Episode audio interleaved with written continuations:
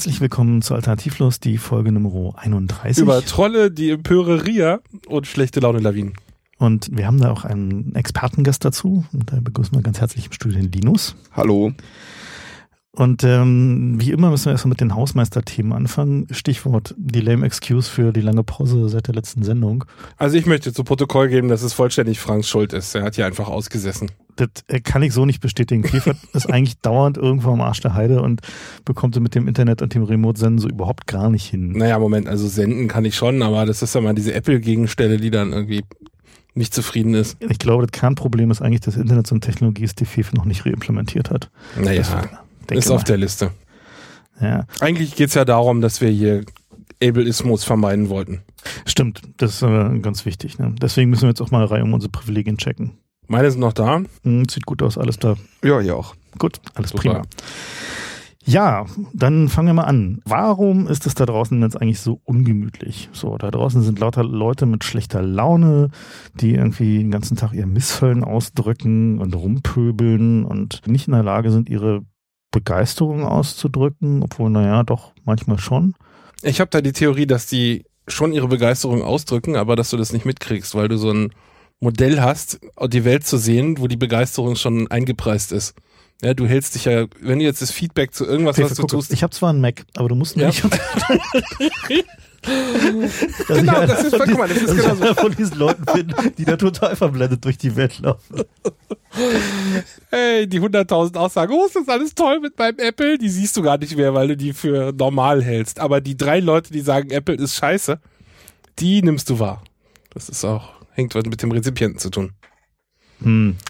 Aber weil wir das nicht so genau wissen und eine Theorie haben, haben wir extra einen Experten eingeladen, der uns das nachher ausführlich. Also jedenfalls, was wir beobachten können, ist, dass wir eigentlich, wenn wir so ins Internet gucken, die Debatten oder die Diskussionen sich eigentlich nur so zwischen hypen, nämlich irgendwie super toll, alles ganz prima, dieses jenes müssen wir unbedingt alle ganz toll finden und bashen für so. Also ist halt scheiße, geht gar nicht, kann man nicht benutzen und so weiter oder Die ist verachtenswert. Die Konstruktivität fehlt. Genau, es gibt halt keine, ja, so richtigen Debatten mehr oder so, ne? Also, Nur noch Hysterie. Auch ein bisschen angefächert, durchaus von kommerziellen Interessen. Ja, die Produkte. Heute machst du ja keine Werbung mehr, sondern du machst virale Werbung, ne? Es gibt schon handfeste Interessen dahinter, dass es nicht nur irgendwie auch so funktioniert, sondern Hype. Ja, aber ich, vielleicht, also wenn man sich so Twitter anguckt, dann ist es häufiger so, dass diese Versuche halt so eine Werbeviralismen loszutreten, ja immer häufiger auffallen, weil sie nicht mehr so, also weil sie nicht so ganz echt von Herzen kommen und eigentlich nur Erfolg haben, wenn das Produkt nur ganz am Rande vorkommt. Also wenn es dann halt ein cooles, hübsches Video ist oder so oder herzerwärmend oder so, wo dann halt am Schluss nochmal eine kurze Werbebotschaft eingeblendet wird oder so, weil das tolerieren die Leute dann. Aber so richtige, wie es früher gab, so diese Markenhypes gibt's eigentlich nicht mehr so richtig. Ne? Na, gerade heute scrollte wieder einer an mir vorbei. Ging um irgendeine Müsli-Werbung oder so, wo sie da eine gleichgeschlechtliche Ehe gezeigt haben in ihrem Werbefilm und dafür Flack gekriegt haben. Wo man ja auch mal nicht weiß, ist der jetzt echt oder nicht. Aber nehmen wir mal an, es gab echten Ärger.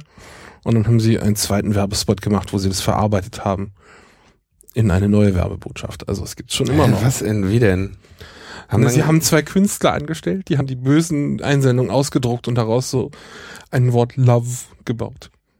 das finde ich eigentlich eine ganz gute Reaktion. Ja, ist es auch, aber es ist halt ein Werbe, ist immer noch Werbung für die Firma. Ja, okay, ja. Also das Stimmt. ist Also ganz das klar heißt- ein Versuch, das heißt- zu sein. Ah, Das ist ja interessant. Das heißt, dass politischen Debatten in ihrer in, in ihrer Identitätsstiftung erkannt wurden und jetzt von der Werbeindustrie quasi aufgenommen werden, dass man sagt, okay, es geht jetzt gerade um gleichgeschlechtliche Ehe oder so, das ist ein, ein Aufregerthema, da können wir, Da springen wir mal auf. das ist ja Mhm. krass. Also man kann generell beobachten, wenn man mit Leuten im Internet zu diskutieren versucht, dass es da eigentlich als Ergebnis selten Überzeugen gibt, sondern immer nur entweder Bullying oder einer gibt halt auf und hat keinen Bock mehr. Was auch damit zu tun hat, dass es als Schwäche angesehen wird, seine Meinung zu ändern. Was ich ja auch persönlich Ja, extrem ja, elend finde. Also, Das weil ich meine, eigentlich, wenn mich jemand überzeugt mit sachlichen Argumenten, dann nenne ich gerne meine Meinung. Aber irgendwie sind die allermeisten Leute dazu nicht mehr in der Lage, das halt nicht als dann hat der andere verloren zu interpretieren. Ne, das hat ja auch ein bisschen damit zu tun, wie, also das wird uns ja jeden Tag auch vorgelebt. Nimm dir so eine Talkshow, ja, da geht ja keiner hin. Also wenn du jetzt so eine Anne Will oder äh, jetzt hm? macht das ja Günther ja auch, stell dir mal vor, da würde einer hingehen. Und sagen, Sie haben völlig recht, ich mach das jetzt. So habe ich das noch gar nicht gesehen. Mensch, ist ja echt krass. Nee, da haben sie recht. Da, da, äh, ja, das nee, machen wir morgen anders. Vielen Dank. Das passiert halt nicht, ne? Das wird, Talkshows werden gewonnen und auch mit, mit ganz klaren rhetorischen Methoden und Mitteln und äh, ja, mit teilweise Schlägen unter der Gürtellinie. Es gibt so Schlagabtausch, der dann irgendwie, das ist quasi fair, ist eigentlich wie Boxen, so eine Talkshow. Ne? Es geht dabei darum, dem anderen irgendwie einen mitzugeben und äh, am Ende stehen zu bleiben und einen guten Eindruck gemacht zu haben. Naja gut, ich meine, Talkshows sind natürlich insofern ein, vielleicht auch eine interessante Analogie, weil wenn man sich so Leute anguckt, die in Talkshows sitzen und dann trifft man die mal so im echten Leben, hat man immer so den Eindruck, vor den Fernsehkameras kommen die so 20 Prozent dümmer rüber, als sie eigentlich sind. Es muss ja nicht immer schlecht sein, dass in der Talkshow die Menschen sich nicht... Nein, ganz ehrlich, nein, ist doch, ist doch Manchmal ist es auch gar nicht so einfach, da noch 20 Prozent abzuziehen. man kann immer 20 Prozent ja. abziehen. Ja, ja. Der Punkt ist, du kannst in so einer Talkshow, warum sollten die Leute sich am Ende auf was einigen? Ich kann ja auch gut argumentieren, die Leute sollen ihre Standpunkte darstellen, möglichst überspitzt, damit der Zuschauer sieht, ah, das ist also das, was jetzt hier die Meinung dieser beiden Vertreter ihrer Zunft unterscheidet dann sitze ich zu Hause und kann mit einem der beiden mitfiebern und mich freuen, wenn er dem anderen irgendwie einen drückt. Oder man kann natürlich vielleicht auch tatsächlich zu Hause sitzen und über beide stark überspitzt formulierten Positionen nachdenken und sich am Ende tatsächlich seine eigene Meinung bilden. Das könnte ja echt sein. Also theoretisch könnte man argumentieren, dass das das ist, was bei so einer Sendung Günther ja auch rauskommt. Also ich habe ja da mal mit einem der Talkshow-Hosts in Deutschland, ich nenne mal keine Namen, die äh, relativ bekannt sind, drüber geredet. Äh, exakt auch über dieses 20%-Phänomen. Und die Antwort war sehr frappierend. Die war nämlich so zum einen, ja, also für die meisten Leute, die da hinkommen zu so einer Talkshow, ist es irgendwie die Situation, also Lichtkameras, krampfhaftes Konzentrieren auf irgendwie die Punkte, die sie machen wollen, weswegen sie halt irgendwie dümmer rüberkommen, als sie eigentlich sind. Und für die anderen, also sprich den Moderator, die Moderatorin und die Profis. Ist es Absicht oder nicht? Ist es Absicht, weil die sich halt immer vorher vorstellen, wie die Hausfrau am Bügelbrett steht und mit ihrem eingeschränkten Aufmerksamkeitspotenzial und vielleicht nicht gänzlich ausgeprägter Bildung und Intelligenz da halt dann den Versuch zu verstehen, worum es da geht. Ich denke, vielleicht haben wir so einen ähnlichen Effekt auch bei Kommentarfeldern. Fefe, warum hast du eigentlich keine Kommentare? Genau, warum hast du Blog? keine Kommentare in deinem Blog? Da gibt's mehrere Gründe. Der erste war, ich habe keinen Bock gehabt, das zu programmieren. Ja. Der zweite war, ich habe mir angesehen, damals, als ich meinen Blog aufgemacht habe, gab es der Reihe nach irgendwelchen Ärger bei irgendwelchen anderen Leuten, weil irgendwelche doofen Kommentare waren. Und da gab es dann Abmahnungen und dann gab es so eklige Gerichtsentscheide, dass eine Störerhaftung existiert bei dem Betreiber von dem Webforum, wenn er irgendwie Sachen da reinlässt, die anstößig sind und das ist alles ganz, ganz furchtbar gewesen. Und ich mir gedacht, eigentlich will ich das auch nicht.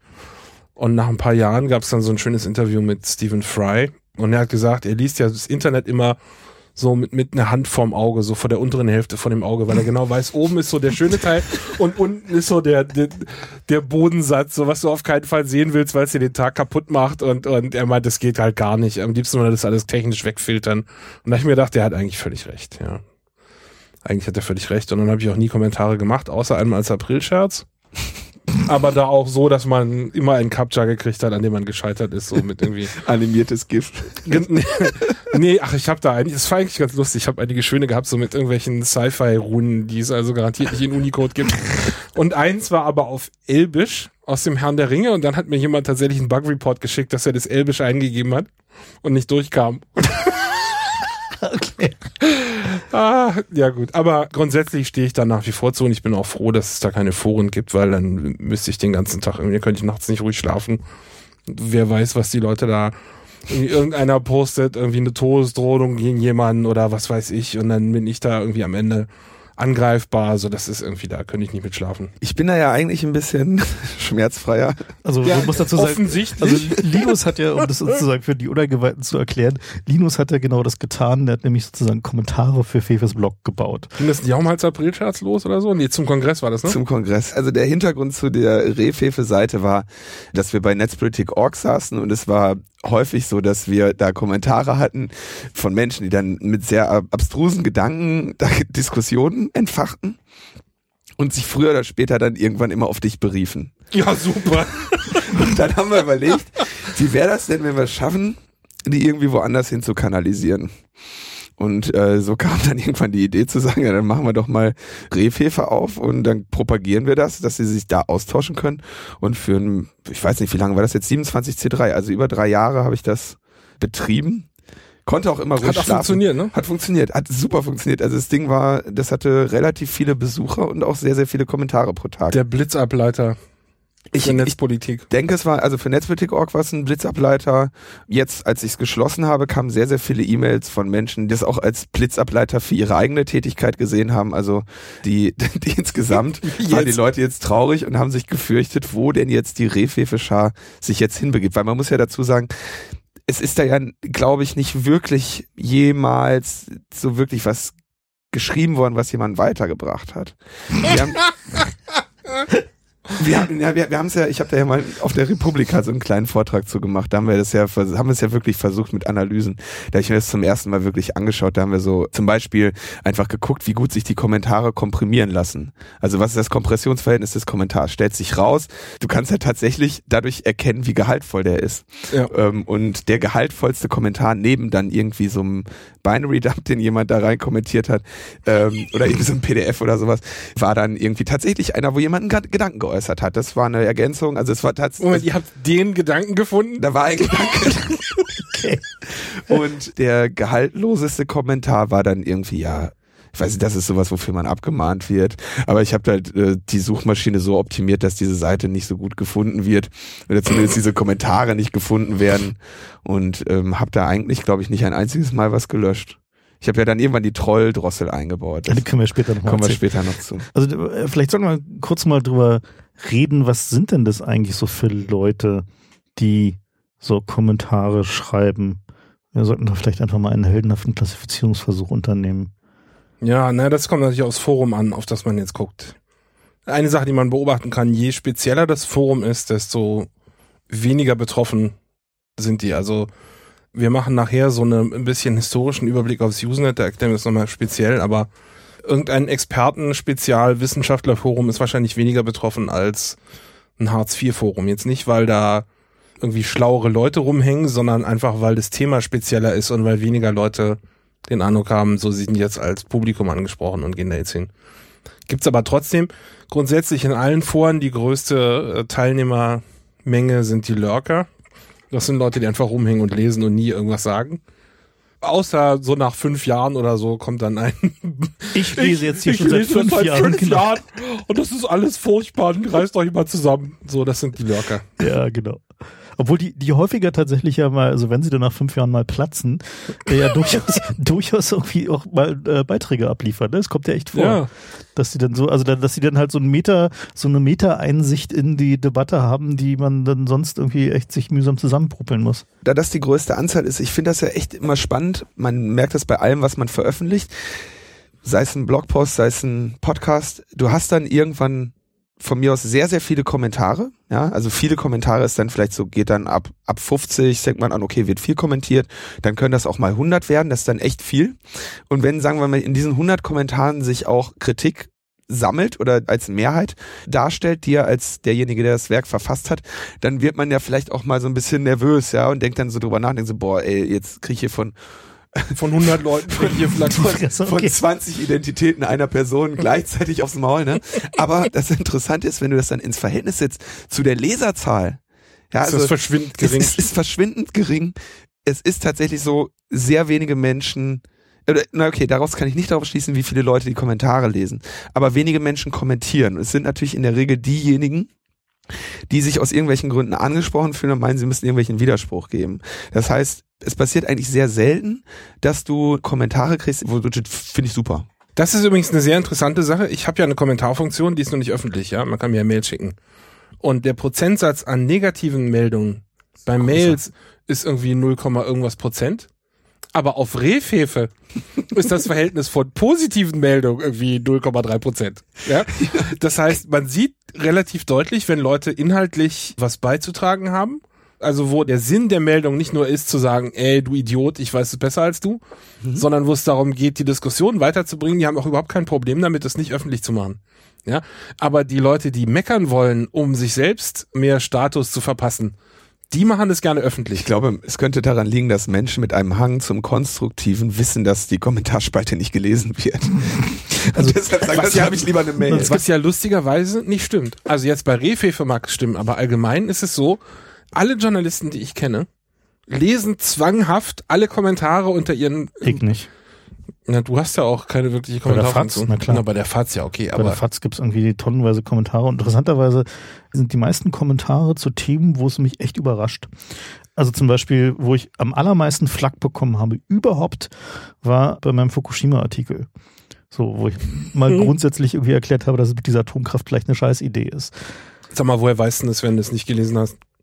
Nee, da habe ich da hab tatsächlich gelesen, weil, weil, mich die, weil, weil mich die Redaktion darauf hingewiesen hat, dass da eine ungewöhnliche Menge Kommentare einschlägt. Mhm. So, und dann habe ich da mal so ein bisschen die analysiert, festgestellt, okay, so ungefähr ein Drittel war offensichtlich beauftragte Social Media Unternehmen der Atomindustrie, die halt da rumgewildert haben. Aber dann waren da offenbar auch noch so ein paar richtig Überzeugte. Also so ein paar so richtig so Ja, ja, ja. Leute, die so ins Mark getroffen sind, dass in ihrem heiligen konservativen Blatt jemand die Atomenergie anpinkelt. Vor allen Dingen habe ich es daran gemerkt, in demselben Stil gab es dann nicht nur Kommentare, sondern auch noch Briefe. Oh, Ne? Also richtig so Briefbrief so, ja. Und- Wenn Sie äh, diesen Aber Menschen interessanterweise, interessanterweise. mit Abo-Kündigungsdrohung. ja, klar. Aber es hat, das ist halt tatsächlich bei Zeitungen die Metrik, ne? Also wenn Natürlich. Man, ja, ja. Aber wir wollten, glaube ich, in Klassifizierung erzählen. wir sind über den Lurker bisher nicht hinausgekommen. Dann Ja. haben wir noch, dann haben wir noch den Noob. Der zweite ist der Noob. Der kommt und stellt bescheuerte Fragen. Es gibt da aus seligen Usenet-Zeiten ein Konstrukt namens FAQ. Das sind die Frequently Asked Questions. Das ist einfach eine Liste von den häufigen Fragen und mit sinnvollen Antworten, damit man nicht jedes Mal bei Adam und Eva anfangen Na muss. gut, spezifisch für Mailinglisten und Usenet-Gruppen. Ne? Also bei, nehmen wir mal ein Extrembeispiel, sowas wie das Heise-Forum oder Refefe, da gibt's ja keine FAQ. Obwohl gut, bei dir gibt's eine FAQ. Bei mir gibt's eine FAQ, bei Refefe gibt's auch eine. Die ist zwar eher so ein Feigenblatt, aber es gibt eine. Ne? Ich, das, Ich verstehe ich, ist das das nicht deine?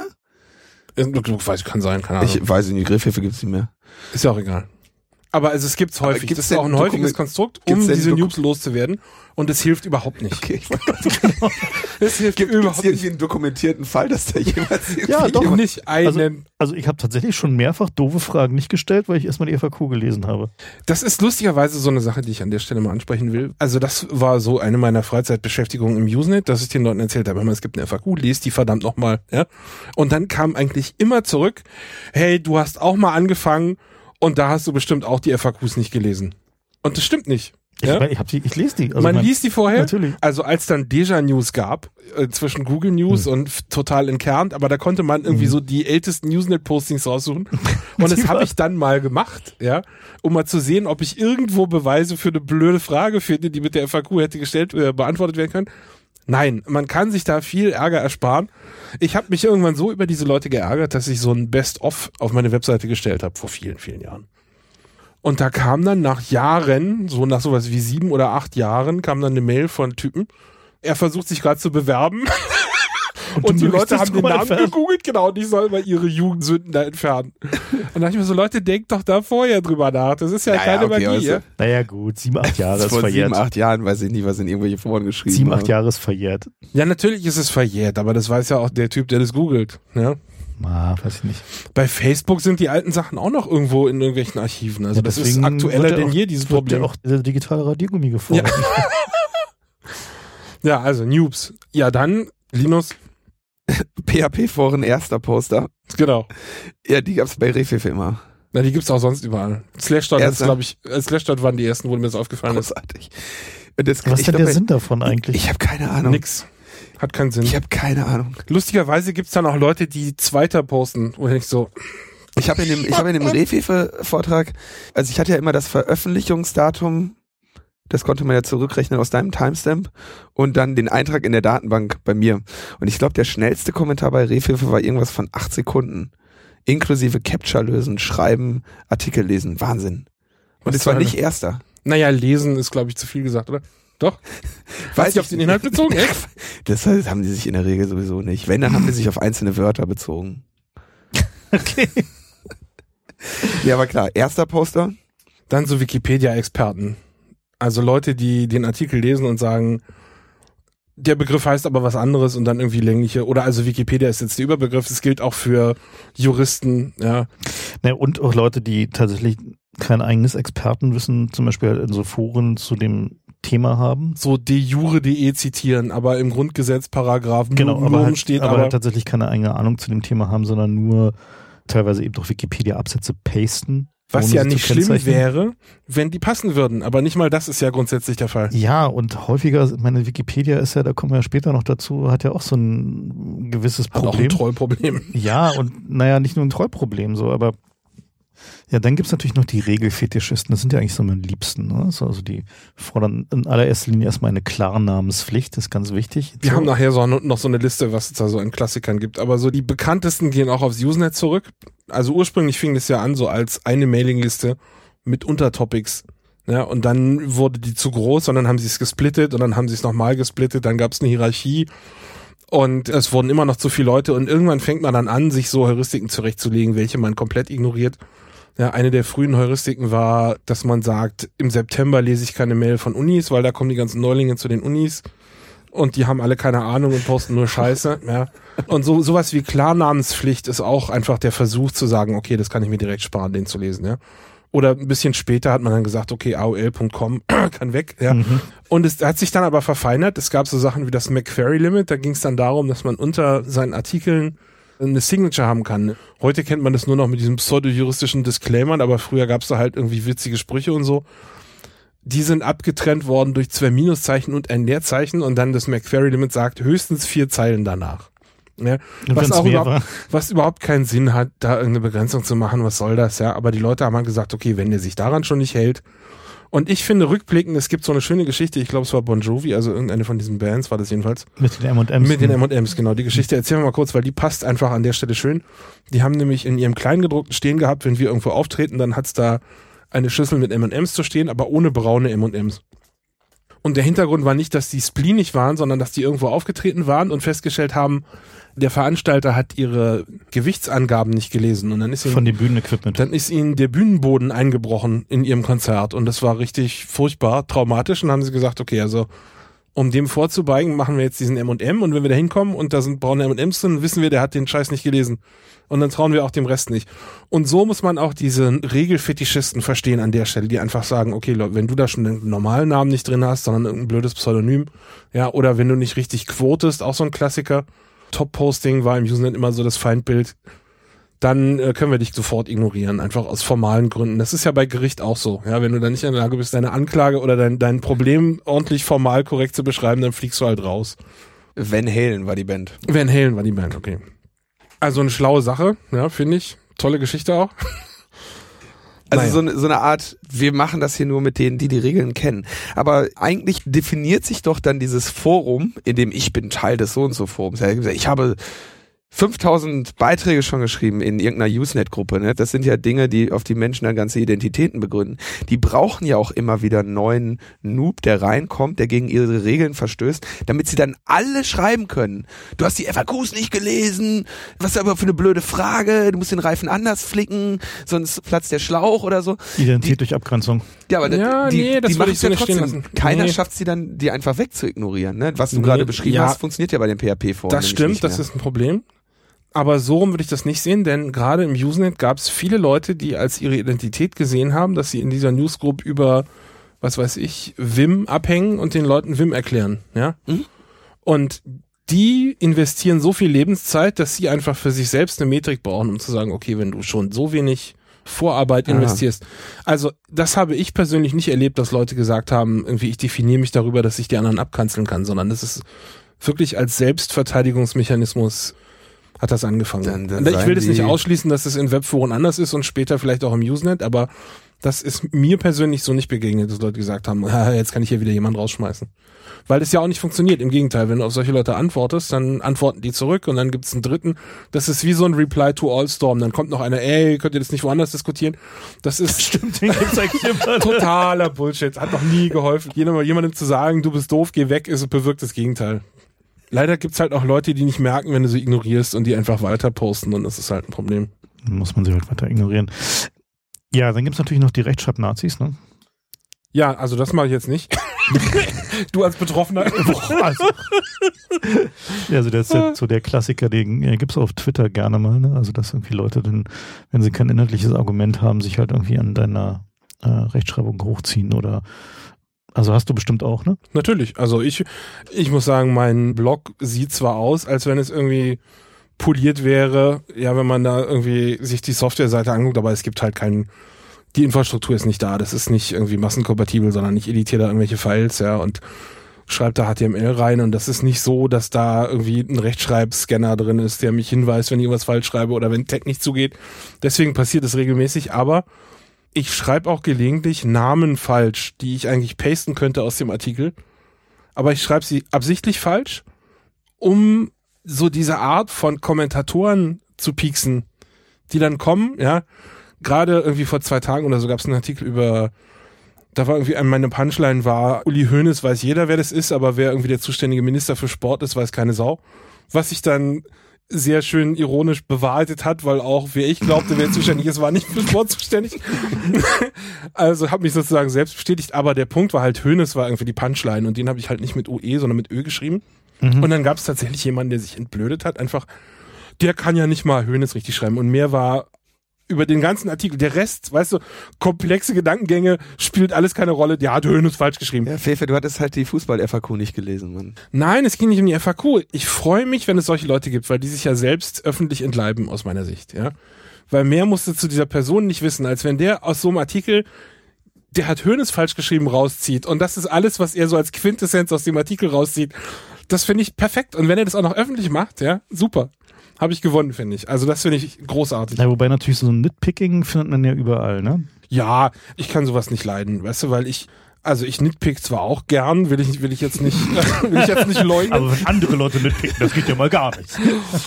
Nein, also ich finde, nitpicken ist, es kommt drauf an. Also wenn es irgendeine amtliche Publikation ist, ja, oder eine Aussage vom Politiker, da finde ich da nicht, dass man sich zurückhalten muss, ja. Aber wenn jemand irgendeinen Gedankengang äußert, so zum, um dich zum Denken anzuregen oder zum Kommentieren anzuregen. Und der einzige Kommentar, der dir einfällt, ist, äh, hier ist aber die Kommasetzung falsch, ja. Tut mir leid, da habe ich also wenig äh, Respekt für. Tja. Wir wollen aber nicht die Lektoren hier an der Stelle nee, Moment, wir anpinkeln. Haben noch, wir haben noch Niggemeiern als. Wir haben auch noch Niggemeiern, als genau. spezielles. Niggemeiern ist eine Unterart von Nitpicken. Ich, ich darf wohl schon sagen. das ist echt was Eigenes. Na gut. Ja. Niggemeiern ist was Eigenes, ja. Niggemeiern. Wie geht Niggemeiern? Na, Niggemeier ist auch so ein Typ, der konsequent sich irgendwelche Publikationen raussucht von Leuten und dann versucht, die in Gänze als lächerlich zu erklären, indem er so zwei, drei Sachen raussucht, die falsch recherchiert waren, ja. Das falsche Geburtsdatum von einem Politiker genannt. Ja, und der hält sich für einen Journalist. Also diese Art von normales Nitpicking ist ja normalerweise nicht irgendwie mit kommerziellem Hintergrund, ja. Aber Niggemeier betreibt es auf einer geradezu, hm, ich will nicht sagen kommerziell, aber das ist ja quasi professionell. Das, das, genau, das ist eigentlich dieses Niggemeier und sein Bildblock sind eigentlich ja. die Professionalisierung dieses Ansatzes, gesamte Äußerungen und Gedankengänge in Gänze wegzuwischen, indem man drei, vier Sachen findet, die man angreifen kann. Hat die Bildzeitung ja tatsächlich mal verdient, dass da jemand hinsetzt und dann mal ihre Artikel durchniggemeiert. Natürlich, ähm, aber also, das äh, bringt ja keine, es bringt aber keine Erkenntnis, oder? Natürlich, aber es bringt einfach keine Erkenntnis. Doch, ich finde, dass es schon Erkenntnis bringt. Also insbesondere beim Bildblock finde ich schon, dass es Erkenntnis bringt, und zwar deswegen, weil da die Methodik klar wird, wie die arbeiten. Also wie die halt mit Fakten umgehen, wie, wie die versuchen, aus Bits und Pieces Stories zu shapen, die halt äh, ihren Vorstellungen entsprechen. Das finde ich schon durchaus verdienstvoll. Kann wirklich irgendjemand behaupten, das nicht gewusst zu haben? Ja. Ja, natürlich. natürlich. Die, die das gelesen. Ja. Naja, aber die lesen ja auch nicht das Bildblock, oder? Mm. Das ist genau das Problem, was ich nämlich sehe bei diesem, das Bildblock ist, ich lese das nicht, weil mir das viel zu müßig ist, mir jedes Mal anzuschauen, wo die Bild falsch recherchiert hat. Zu sagen so, ach herrje, guck mal da, da haben sie äh, also der Frau irgendwie fa falsch unterstellt. Also ich mach's gelegentlich bei großen Stories, also Stories, die, ja. die halt über das normale äh, Limit hinauskommen, die halt also in einer Sekundärrezeption so wesentlich werden, dass man sie wahrnehmen muss da finde ich das dann auch gerade sehr hilfreich, wenn dann das Bildblock dahin geht und die auseinander nitpickt. Also ich finde Nitpicking auch in Ordnung, wenn es um die zentrale Prämisse des Artikels geht, ja?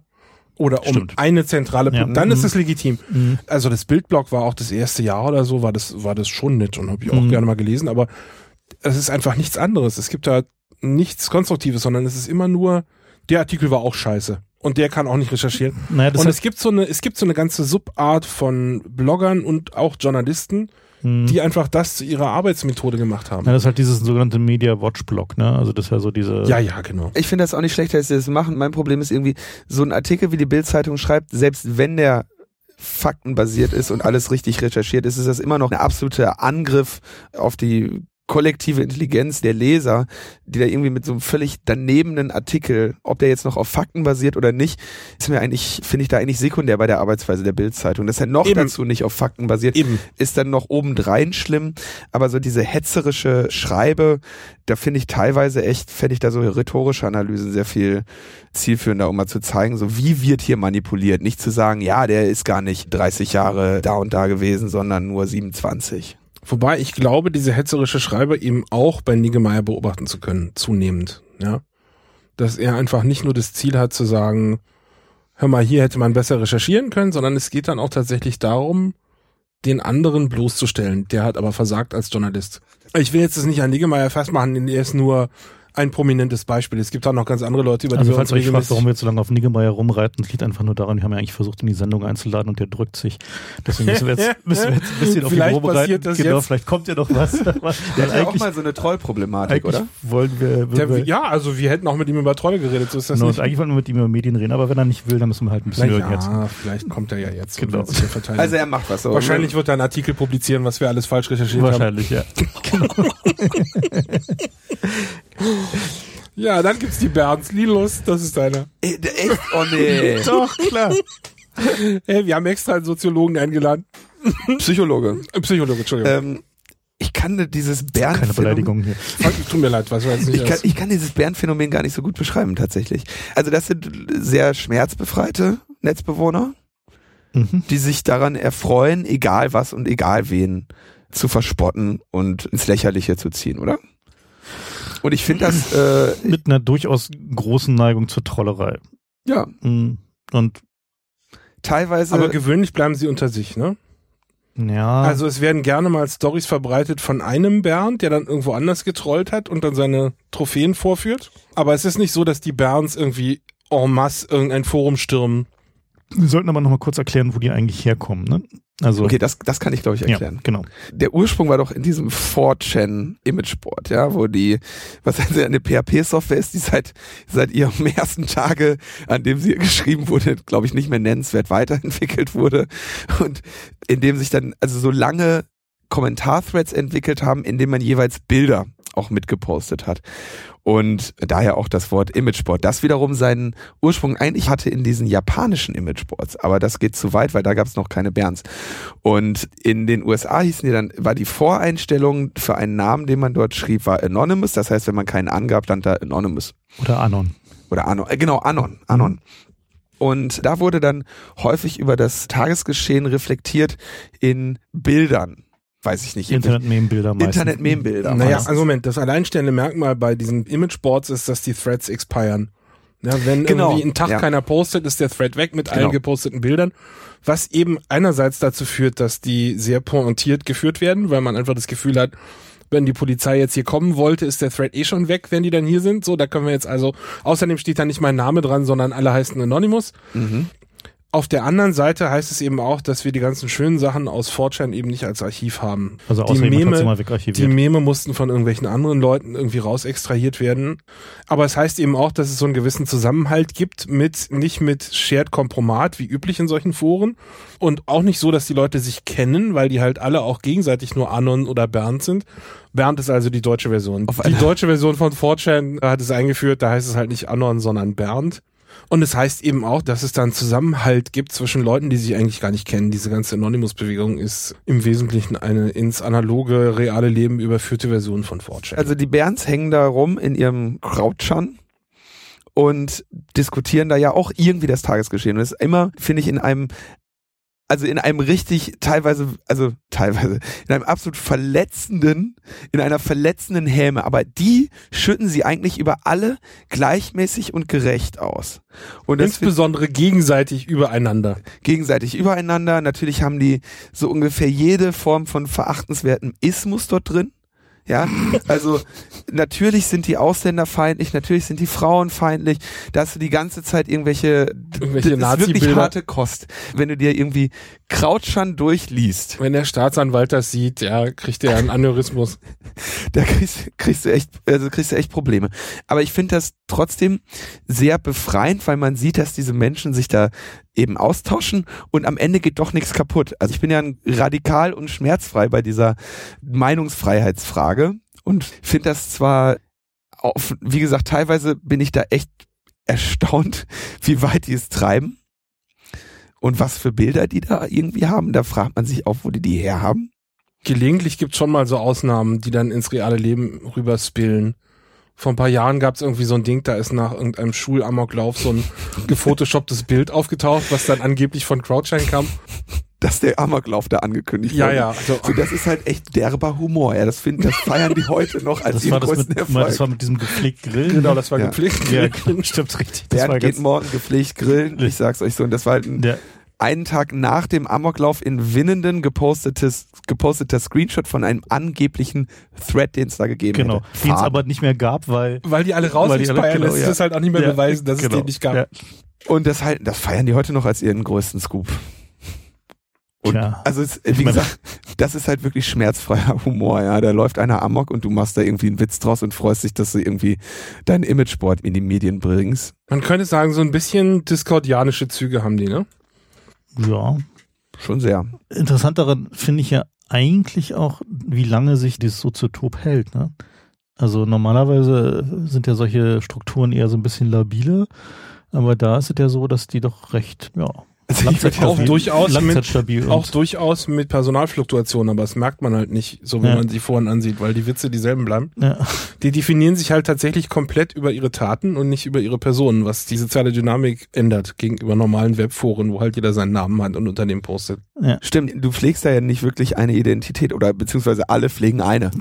Also es ist schon ganz interessant. Du hast da wenig zu verlieren. Du kannst ja auch mal Mist machen und wirst im Zweifel jetzt nicht das Problem heraufbeschwören. Ich weiß, dass bei Krautschein einige Provider Da komplett. wäre ich jetzt vorsichtig mit der Aussage. Nee, aber Krautschein ist wirklich, sag ich mal, so die Feuerprobe für deinen Glauben an die Meinungsfreiheit. Das stimmt. Wenn du so Und- aber- einen Tag lang Krautschan lesen, danach weißt du, ob du wirklich für Meinungsfreiheit bist oder nicht. worüber man sich dann echt Sorgen macht, also dadurch, dass diese Threads ja auch expiren, kannst du ja nicht nachlesen. Das heißt, die Leute müssen regelmäßig da dranhängen, damit sie auch nichts verpassen. Ne? Weil könnte ja was Witziges passieren im Crouchern. Und du hast quasi so einen Wettlauf gegen die Zeit, dass du einen Thread verlierst, ja, oder den nicht mitbekommst. Und die Leute, die da dann sehr lange vorhängen, um die mache ich mir dann also Schon Sorgen. schon auch ein bisschen Sorgen. Also es gibt ja schon so eine Archivfunktion, aber halt nicht von der Site, sondern die Leute gehen dann ad hoc, machen einen Screenshot und tun den bei Imager hoch. Und die tauchen dann auch gelegentlich irgendwo anders auf. Also das ist schon so, da hat, entwickelt sich so eine völlig, hm, ich will nicht sagen neu, aber da entwickelt sich so eine, eine eigene soziale Dynamik, die nicht unspannend ist. Ich finde, die bringen teilweise großartige Sachen hervor, also wirklich sehr witzige Dinge, teilweise auch nicht. Großer Teil ist enorm unter der Gürtellinie, Eigentlich alles. aber die legen auf jeden Fall in jede Wunde, die sie irgendwo sehen, einen salzigen Finger. Kommen wir zurück zu den Netzbewohnern, die treiben sich auch gerne in irgendwelchen Webforen rum. Man erkennt sie aber nicht. Außer, Außer sie benutzen Pseudonyme, die außer sie benutzen Pseudonyme, die so ein bisschen deutlicher Genau. sind. Und ja. also wenn sich irgendjemand bei deinem Webforum als Bernd anmeldet oder als Bernadette, Mhm. Bernd Lauert ist sehr Bernd schön. Lau- Bernd Lauert, genau. Ja, richtig. dann ja. weißt du, Krautchen ist beteiligt. Die nächste Kategorie sind Profitrolle. Große Überschneidung zu den Bernds an einigen Stellen. Ja. Naja, also das sind Leute, die tatsächlich nicht am Inhalt interessiert sind, sondern da geht's darum, Genau, dann lassen wir doch mal einen Experten sprechen zum Thema Trolling. Alles, was ich über Trolle weiß, Fefe, habe ich von dir gelernt, bitte. also da geht's darum, ein möglichst harmloses Posting zu machen, was aber möglichst viele Leute provoziert, ein Follow-up zu machen. Und die großartigsten Trolle aller Zeiten sind völlig unbekannt, weil einfach nach einem Tag von Shitstorm keiner mehr weiß, was eigentlich der Auslöser war. Alle sind der Meinung, der andere hat angefangen, ja. Aber eigentlich hat irgendein blöder Troll einfach eine Frage gestellt, die alle gegeneinander aufgebracht hat. Und das ist durchaus eine Kunstform und eine Wissenschaft, wenn man es schafft. Man muss also messerscharf das Thema finden, wo alle Diesen glauben, den es Aspekt gibt des Themas. es muss den Aspekt des Themas finden, wo alle glauben, es gibt Konsens, aber es gibt eigentlich keinen Konsens. Und da stellst du dann eine Frage, die so aussieht, als habe sie mit was anderem zu tun. Oder als würde sie ganz aber harmlos im Kern, die genau. muss natürlich komplett harmlos Mhm. aussehen, aber die muss im Kern sich auf diesen Aspekt beziehen.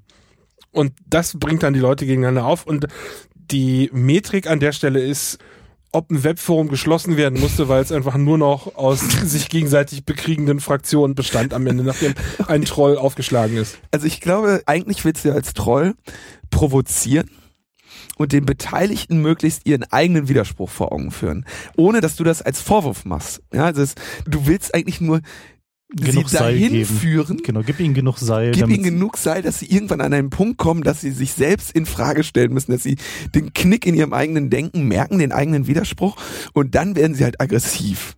Du möchtest die Leute entlarven. Du möchtest der gute unschuldige, blöde Fragen stellen, die die Leute dazu führt, dass sie sich selber entlarven. Dieser Spruch, gib ihnen genug Seil, das äh, Damit sie sich hängen können, ja. Ja. Also die Königsklasse des Trolls braucht keine Follow-ups.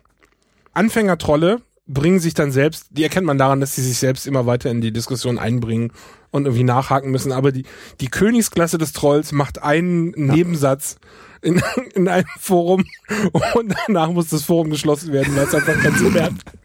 Aber danach, also genau, das ist, glaube ich, echt, das, äh, man trollt gut, wenn man danach nichts mehr sagen muss, nichts mehr erklären muss, gar nichts mehr. Man lehnt sich zurück und schaut sich das Spektakel an. Kann man auf Twitter auch sehr gut machen. Stimmt, Twitter ist Das ist- hervorragend geeignet Twitter eignet sich hervorragend. Ja, ja. Aber man kann sagen, grundsätzlich beim Trollen, wer den Follow-up macht, den unnötigen Follow-up hat verloren.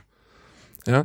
Und das ist eine Sache, die eigentlich in allen Debatten gilt, finde ich. In Talkshows ist es ja immer das andersrum, die Dynamik, dass jeder versucht, das letzte Wort zu haben. Bei Trollen ist es genau andersrum, dass du sagst, wer versucht, das letzte Wort zu haben, weil er meint, er muss noch mal was sagen, hat verloren. Und das siehst du dann immer in so Kommentaren, wo dann die Leute dann sich da gegenseitig irgendwie anbrüllen, ja, in Großbuchstaben oder so, und zwischendurch dann irgendwie einer, don't feed the troll, don't feed the troll. genau. Ach, das ist immer so der, können wir uns nicht alle lieb haben? So, ja, genau.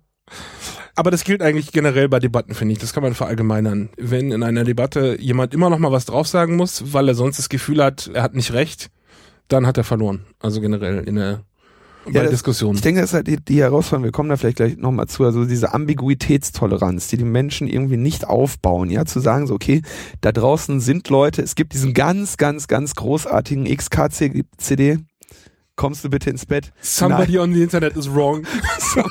Somebody's wrong on the Somebody's internet. wrong on the Internet. Ja, wie also der Mann offensichtlich in diesem Bild noch nachts äh, schwitzend am Computer sitzt und irgendwas in die Tasten hackt, weil jemand im Internet etwas gesagt hat, was nicht stimmt. Ja, und das, Ja. das ist echt, das ist eine große Herausforderung für, für viele Netzbewohner. Ja, nicht nur für Netzbewohner, das ist auch in, wenn, wenn irgendwie jemand eine Rede hält oder Fragen nimmt, ja, finde ich. Wenn dein Argument nicht so selbststehend ist, dass es hält, selbst wenn nach dir noch jemand was sagt, was es in Frage zu stellen versucht, dann war dein Argument scheiße und es wird nicht dadurch Boah. besser, dass du nochmal was sagst. Das stimmt, aber es gibt ja schon bestimmte Kommunikationstechniken, auch ein gutes Argument möglichst kaputt zu machen. Und Ja. das, das beobachtet man ja sehr viel. Das ist, glaube ich, auch tatsächlich als jemand, der dann irgendwie solchen Angriffen ausgesetzt ist, eben auch selber mal zu sehen, okay, Füße stillhalten, ich kann es nicht mehr besser machen.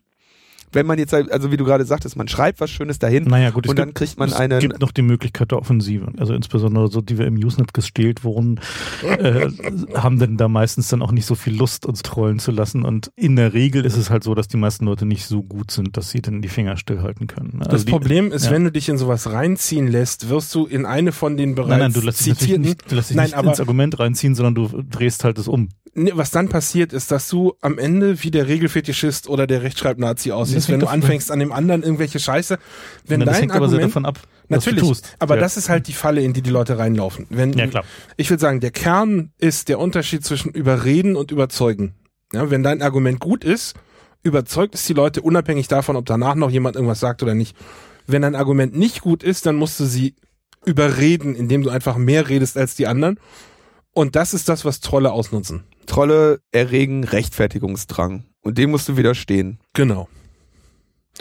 Ja, eine der kleinsten Kategorien, die es gibt in Webforen, sind die Leute, die eigentlich interessiert was tun wollten. Moment, halt, wir hatten noch Beispiele hier bei den Trollen. Hatten wir? Hatten wir Na, die hatten noch den übereifrigen Gehorsam bei Regeln. Da gab's Ach ja, da habe ich, ah, das, das war eine ganz schöne Geschichte, die habe ich gestern im Flugzeug gehört, die fand ich ganz interessant.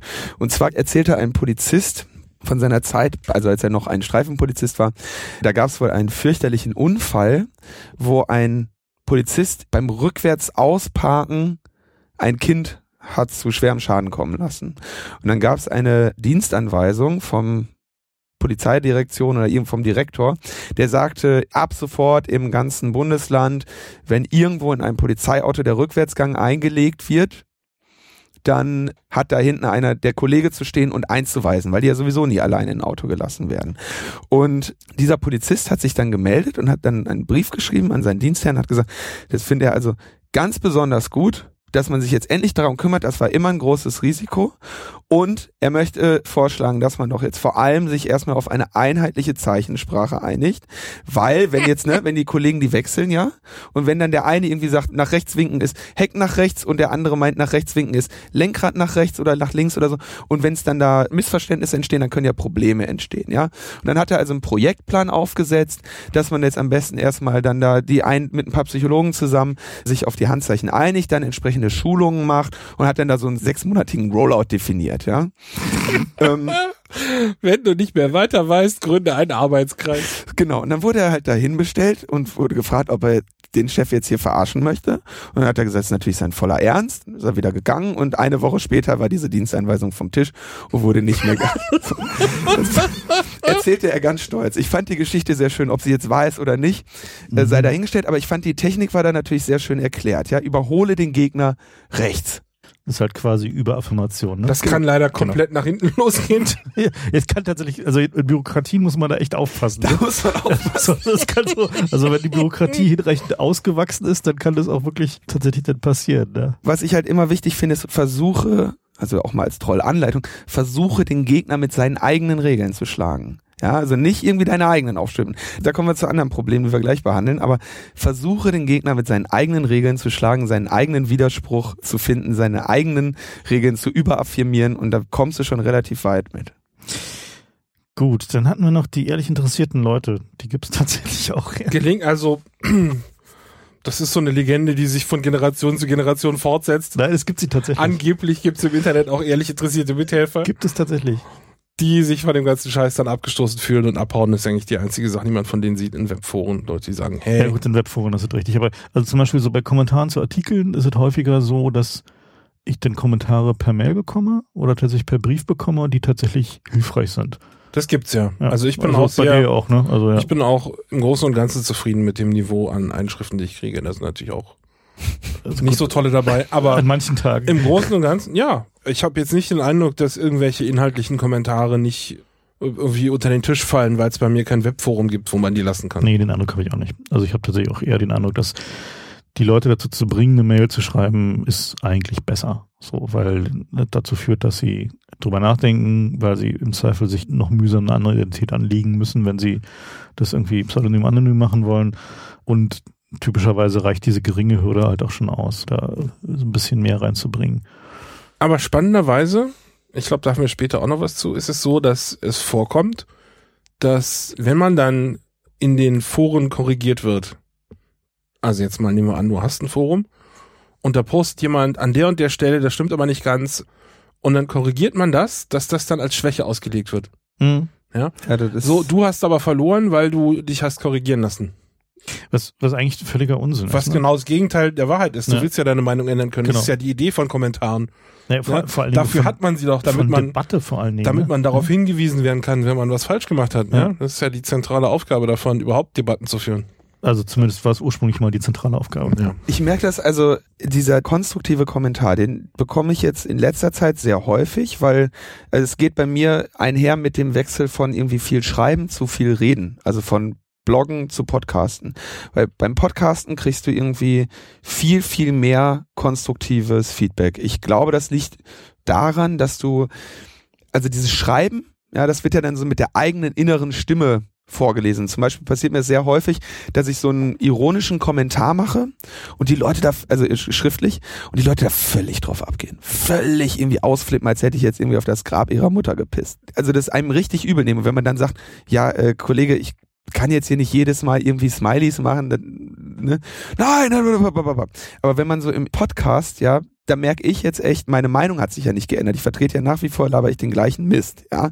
Aber die Leute sind freundlicher in ihren Kommentaren und die Quote konstruktiver Kommentare bei Podcasts empfinde ich als sehr, sehr viel höher. Sehr, sehr viel höher. Weil, bei Netzpolitik.org habe ich die Kommentare nicht mehr gelesen. Weil du halt den Subtext der Stimme dabei hast. Ne? Genau, du hast diese Stimme, den Subkontext dabei. Wie ernst hat er das jetzt gemeint? Wie böse hat er das gemeint? Mhm. Ich glaube, das hat auch was mit der Länge des Podcasts zu tun. Wenn du genug von deiner Zeit committest, um dir so einen stundenlangen Podcast anzuhören, mhm. dann bist du auch von deiner Einstellung psychologisch so weit, dass du sagst, im Grunde bist du interessiert daran, was die zu sagen haben.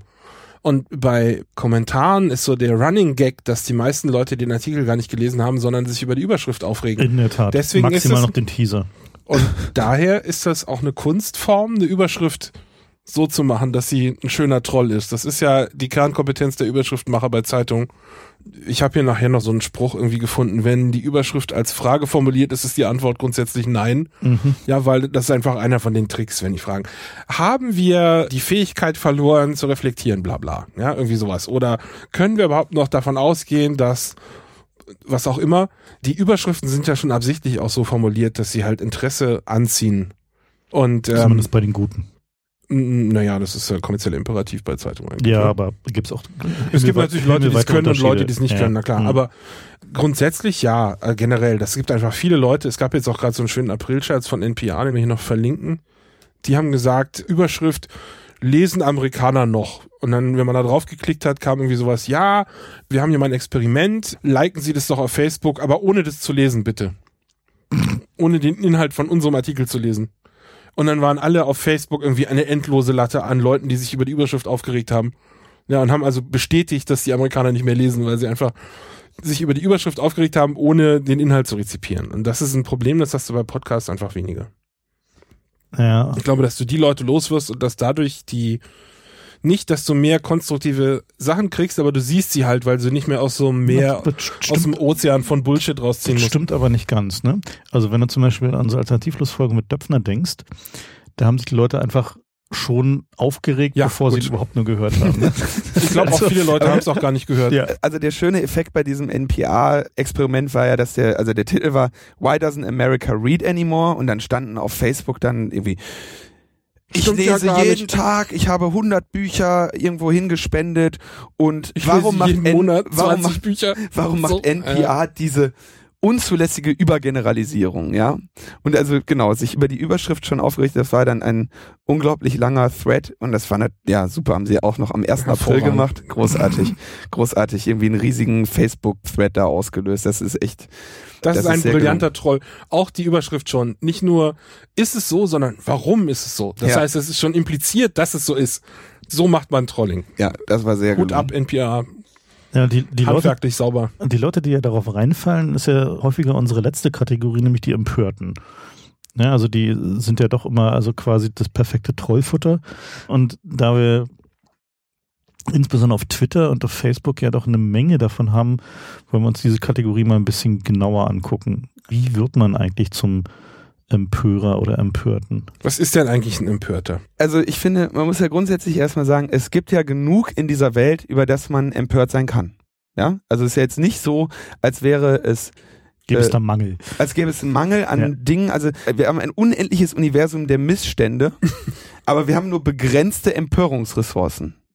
Ja, und das heißt, wir müssen uns irgendwie jeder so ein Problem aussuchen oder gar nicht. Ja, das sind diejenigen, die haben natürlich jede Chance vertan, zum Empörer zu werden, wenn sie sagen, okay, ich sehe das jetzt alles in Ordnung hier so, ich kann meine Familie ernähren und so. Ich habe, es gibt hier kein Problem, welches mich großartig stört. Ich bin ein heterosexueller weißer Mann. Was soll ich mir mehr? Die wünschen? empören sich dann aber über Schiedsrichterentscheidungen im Fußball. Okay, genau. Oh, ja, also, wunderbar. Die suchen sich. aber das. ja, ja, also ich weiß, ein wichtiger Punkt, ne?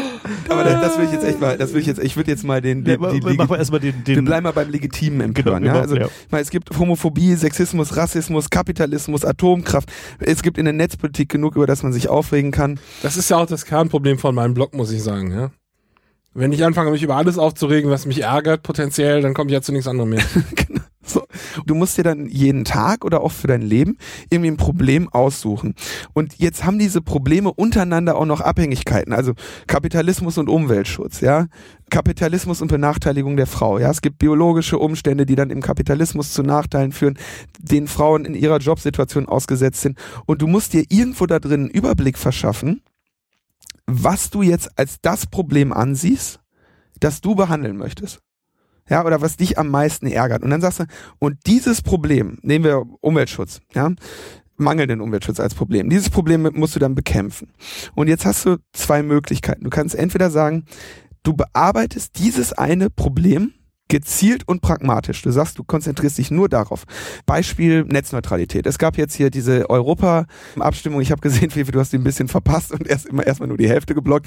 Aber, wer, Aber hinterher hat er geblockt, dass, dass das Europaparlament für Netzpolitik gestimmt hat. Ja, das fand ich total auch gut, ja. eindeutig.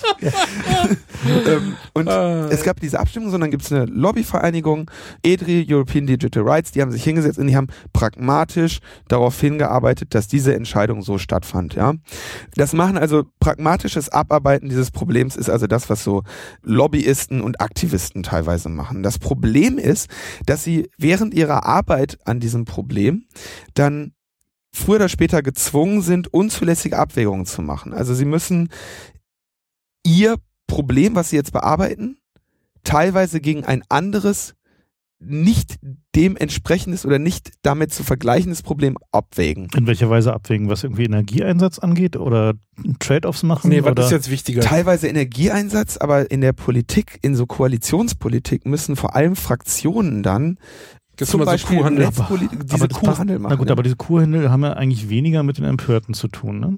ja, warte, ich komme ich komm, zu den Empörten komme ich ja Mhm. gleich nochmal. Also Kuhhandel ist eigentlich Politik, also so im klar, klassischen Sinne. Ja, Genau, aber das das ist auch bei Empörten ein Problem. Ja, denn dann kommt jemand und sagt, wie kannst du dich um die Rechte der Frau kümmern, wenn in Afrika kleine Kinder verhungern? Ja? Genau. Also, Diese also Art von Abwägung, also ja. ah, du meinst sozusagen die gegeneinander Aufrechnung von Problemen. Genau. Ah, okay. Genau. Ja. Sie müssen Hm. quasi dieses, sie bleiben in dieser Welt, in diesem Umstand gefangen, dass es zu viele Probleme gibt. Und dass sie eigentlich die Grundursache nicht lösen. Also zum Beispiel, Oder ihr Pro Moment, oder ihr Problem zur Grundursache deklarieren. Weil das ist ja sozusagen genau der das ist, das der ist typische Option 2. Schritt. Das ist Option 2. Ja. Ich wollte es mal ganz kurz sagen, Ja. also Beispiel Greenpeace, ja. Greenpeace setzen, gehen hin und machen im Prinzip nisten sie sich vollständig in diesem Systemkapitalismus ein, um darin für den Umweltschutz zu kämpfen. Der Kapitalismus selber kennt aber keinen Umweltschutz. Du wirst dem Kapitalismus auch keinen Umweltschutz mehr beibringen können. Ja, also es geht darum, Ressourcen auszuschöpfen. Das heißt, das Grundproblem kann man argumentieren, ist nämlich der Kapitalismus, denn der macht die Umwelt kaputt. Und solange wir den Kapitalismus annehmen, werden wir dieses Umweltschutzproblem haben und wird Greenpeace das Problem haben, Fördergelder zu haben. Das heißt, die haben sich so ein ganz eigenes Ökosystem gebaut, in dem sie als, als Organisation, in dem sie als Organisation dann im Leben und deswegen müssen sich dann auch teilweise von einigen diesen Vorwurf des Zynismus gefallen lassen, ja. Und die Alternative ist eben genau das, was du meinst. Du suchst dir das Grundproblem. Nein, Oder Oder das ist das- ja ein Grundproblem. Ein Nee, nee, Grundproblem. das, das ist das Nein, nein, Grundproblem Moment, in deiner, in deiner gibt, Einschätzung gibt, danach. Moment, es gibt aber weiterhin eine unendliche Auswahl von Grundproblemen. Also ich meine, wenn du jetzt so die typischen Probleme nimmst, so irgendwie, ob es der Kapitalismus ist oder Antisemitismus oder Benachteiligung der Frau oder der Umweltschutz ist oder der Kapitalismus an sich, so, du kannst jedes dieser Dinge zum Grundproblem deklarieren und den Rest der Pyramide von da aus aufdröseln. Das ist völlig unproblematisch. Machen Sie mal eine typische Handbewegung, wäre dann, solange das und das nicht geklärt ist, müssen wir uns mit bla bla Genau. gar nicht beschäftigen. Genau. Richtig. Und das ist genau die andere Alternative, wie du damit umgehen kannst mit diesem Universum der Probleme, dass du versuchst, dir irgendwie einen Kausalzusammenhang zu identifizieren, zu interpretieren, zurechtzulegen und zu sagen, daran krankt die Welt. Dieses ist das Problem, was wir lösen müssen. Und dann bist du ein Hammer, der überall nur noch Nägel zieht. Ja, dann siehst du in jedem Satz den Sexismus, den Antisemitismus, den Kapitalismus, das Grundproblem, das es zu lösen gilt und siehst dich dann dem Problem ausgesetzt, dass die Leute dir nicht mehr Zynismus vorwerfen, weil du dich nur auf ein Problem konzentrierst, sondern sie werfen dir jetzt Sektierertum vor. Oder Fundamentalismus. Genau, und der Fundamentalismus. Naja, ja. Fundamentalismus ist es ja. Das ist Na ja, kein gut, Vorwurf, ich mein, das ist ja, gut, ja. quasi die Definition von hängt jetzt, Fundamentalismus. hängt jetzt natürlich von der Ausprägung, also zum einen der Auswahl des Grundproblems und zum anderen der Radikalität der Ja. Umsetzung des Angehens ab, aber ja. zwei, quasi Schritt zwei, du hast jetzt überlegt, du hast so dein Problem identifiziert und sagst, das ist jetzt hier, Das bekämpfen wir jetzt. das bekämpfen wir Moment, jetzt. wobei ich ja da gerne nochmal einhaken will, weil die Frage ist ja nämlich, wie suchen sich denn Leute dieses Grundproblem? Und meine Erfahrung ist, dass bei vielen Leuten es so eine Phase im Leben gibt, wo sie auf der Suche nach ihrem Grundproblem sind. Und dann So die letzten Jahre in der Schule, die ersten Jahre ja, so, also wenn sie irgendwie ein soziales Gewissen haben und politisch aktiv sind oder irgendeine Art von, ja, sozusagen ein Herz haben, was irgendwie noch bewegt werden kann, dann suchen sie sich halt ein Problem. So, und es kann halt irgendwie sein, dass die Schiedsrichter korrupt sind oder es kann halt irgendeiner der Ismen sein, die halt sie bewegen. Und häufiger genug ist es dann so, wenn sie dann Opfer von sowas werden, also wenn sie halt tatsächlich irgendwie Opfer von Sexismus werden zum Beispiel, dann ist vollkommen klar, dann haben sie ihr Grundproblem identifiziert. Und Parallele dazu ist interessanterweise, in genau derselben Zeit, wenn die Leute so ein bisschen auf der Suche sind, wo sie jetzt ihre Energie reinstecken und wo sie versuchen, sinnerfülltes Handeln zu generieren, ne? und wo sie auch das Gefühl von Selbstwirksamkeit haben, also dass sie da was bewegen können, dass sie genau in dieser Zeit Leute, die zum Beispiel eher religiös angehaucht sind, ne? also die halt eher denken, okay, möglicherweise ist unser Grundproblem, dass wir irgendwie das Christentum vergessen haben, werden dann tatsächlich von so christlichen Sekten eingefangen. Und die sind echt gut darin, Leute zu identifizieren, die genau auf dieser Suche sind. Und lustigerweise so die richtig guten Werber zum Beispiel von so Tierschutzvereinen oder von irgendwie Amnesty International oder ähnlichen, die sind genauso gut darin, solche Leute zu erkennen. Und die kriegen dann halt eben nicht nur ein Abo oder einen, ein Spendendings aufgedrückt auf der Straße, sondern die werden dann halt eben auf die Frage, aber was kann ich denn noch mehr tun? Ne? Also wenn die Leute fragen, was kann ich denn noch mehr tun, außer halt irgendwie nur Geld dazu geben für den Zweck, dann wird ihnen dabei geholfen, ihr Grundproblem zu finden. Wie flexibel ist man denn mit dem Grundproblem? Also nehmen wir mal an, irgendeine junge Frau wird Tierschützerin und danach begegnet ihr das Problem des Sexismus. Schwingt die dann um, weil das sie persönlich betrifft? Oder Ja, je persönlicher es dich betrifft, desto schneller schwingst du um, glaube ich. ist das wirklich so oder sind Also die eigentlich eher unflexibel? Nee, ist, also meine Erfahrung ist tatsächlich eher, dass also gerade halt Sachen, die dich persönlich betreffen, wie Sexismus, führen dazu, dass du dein Grundproblem änderst.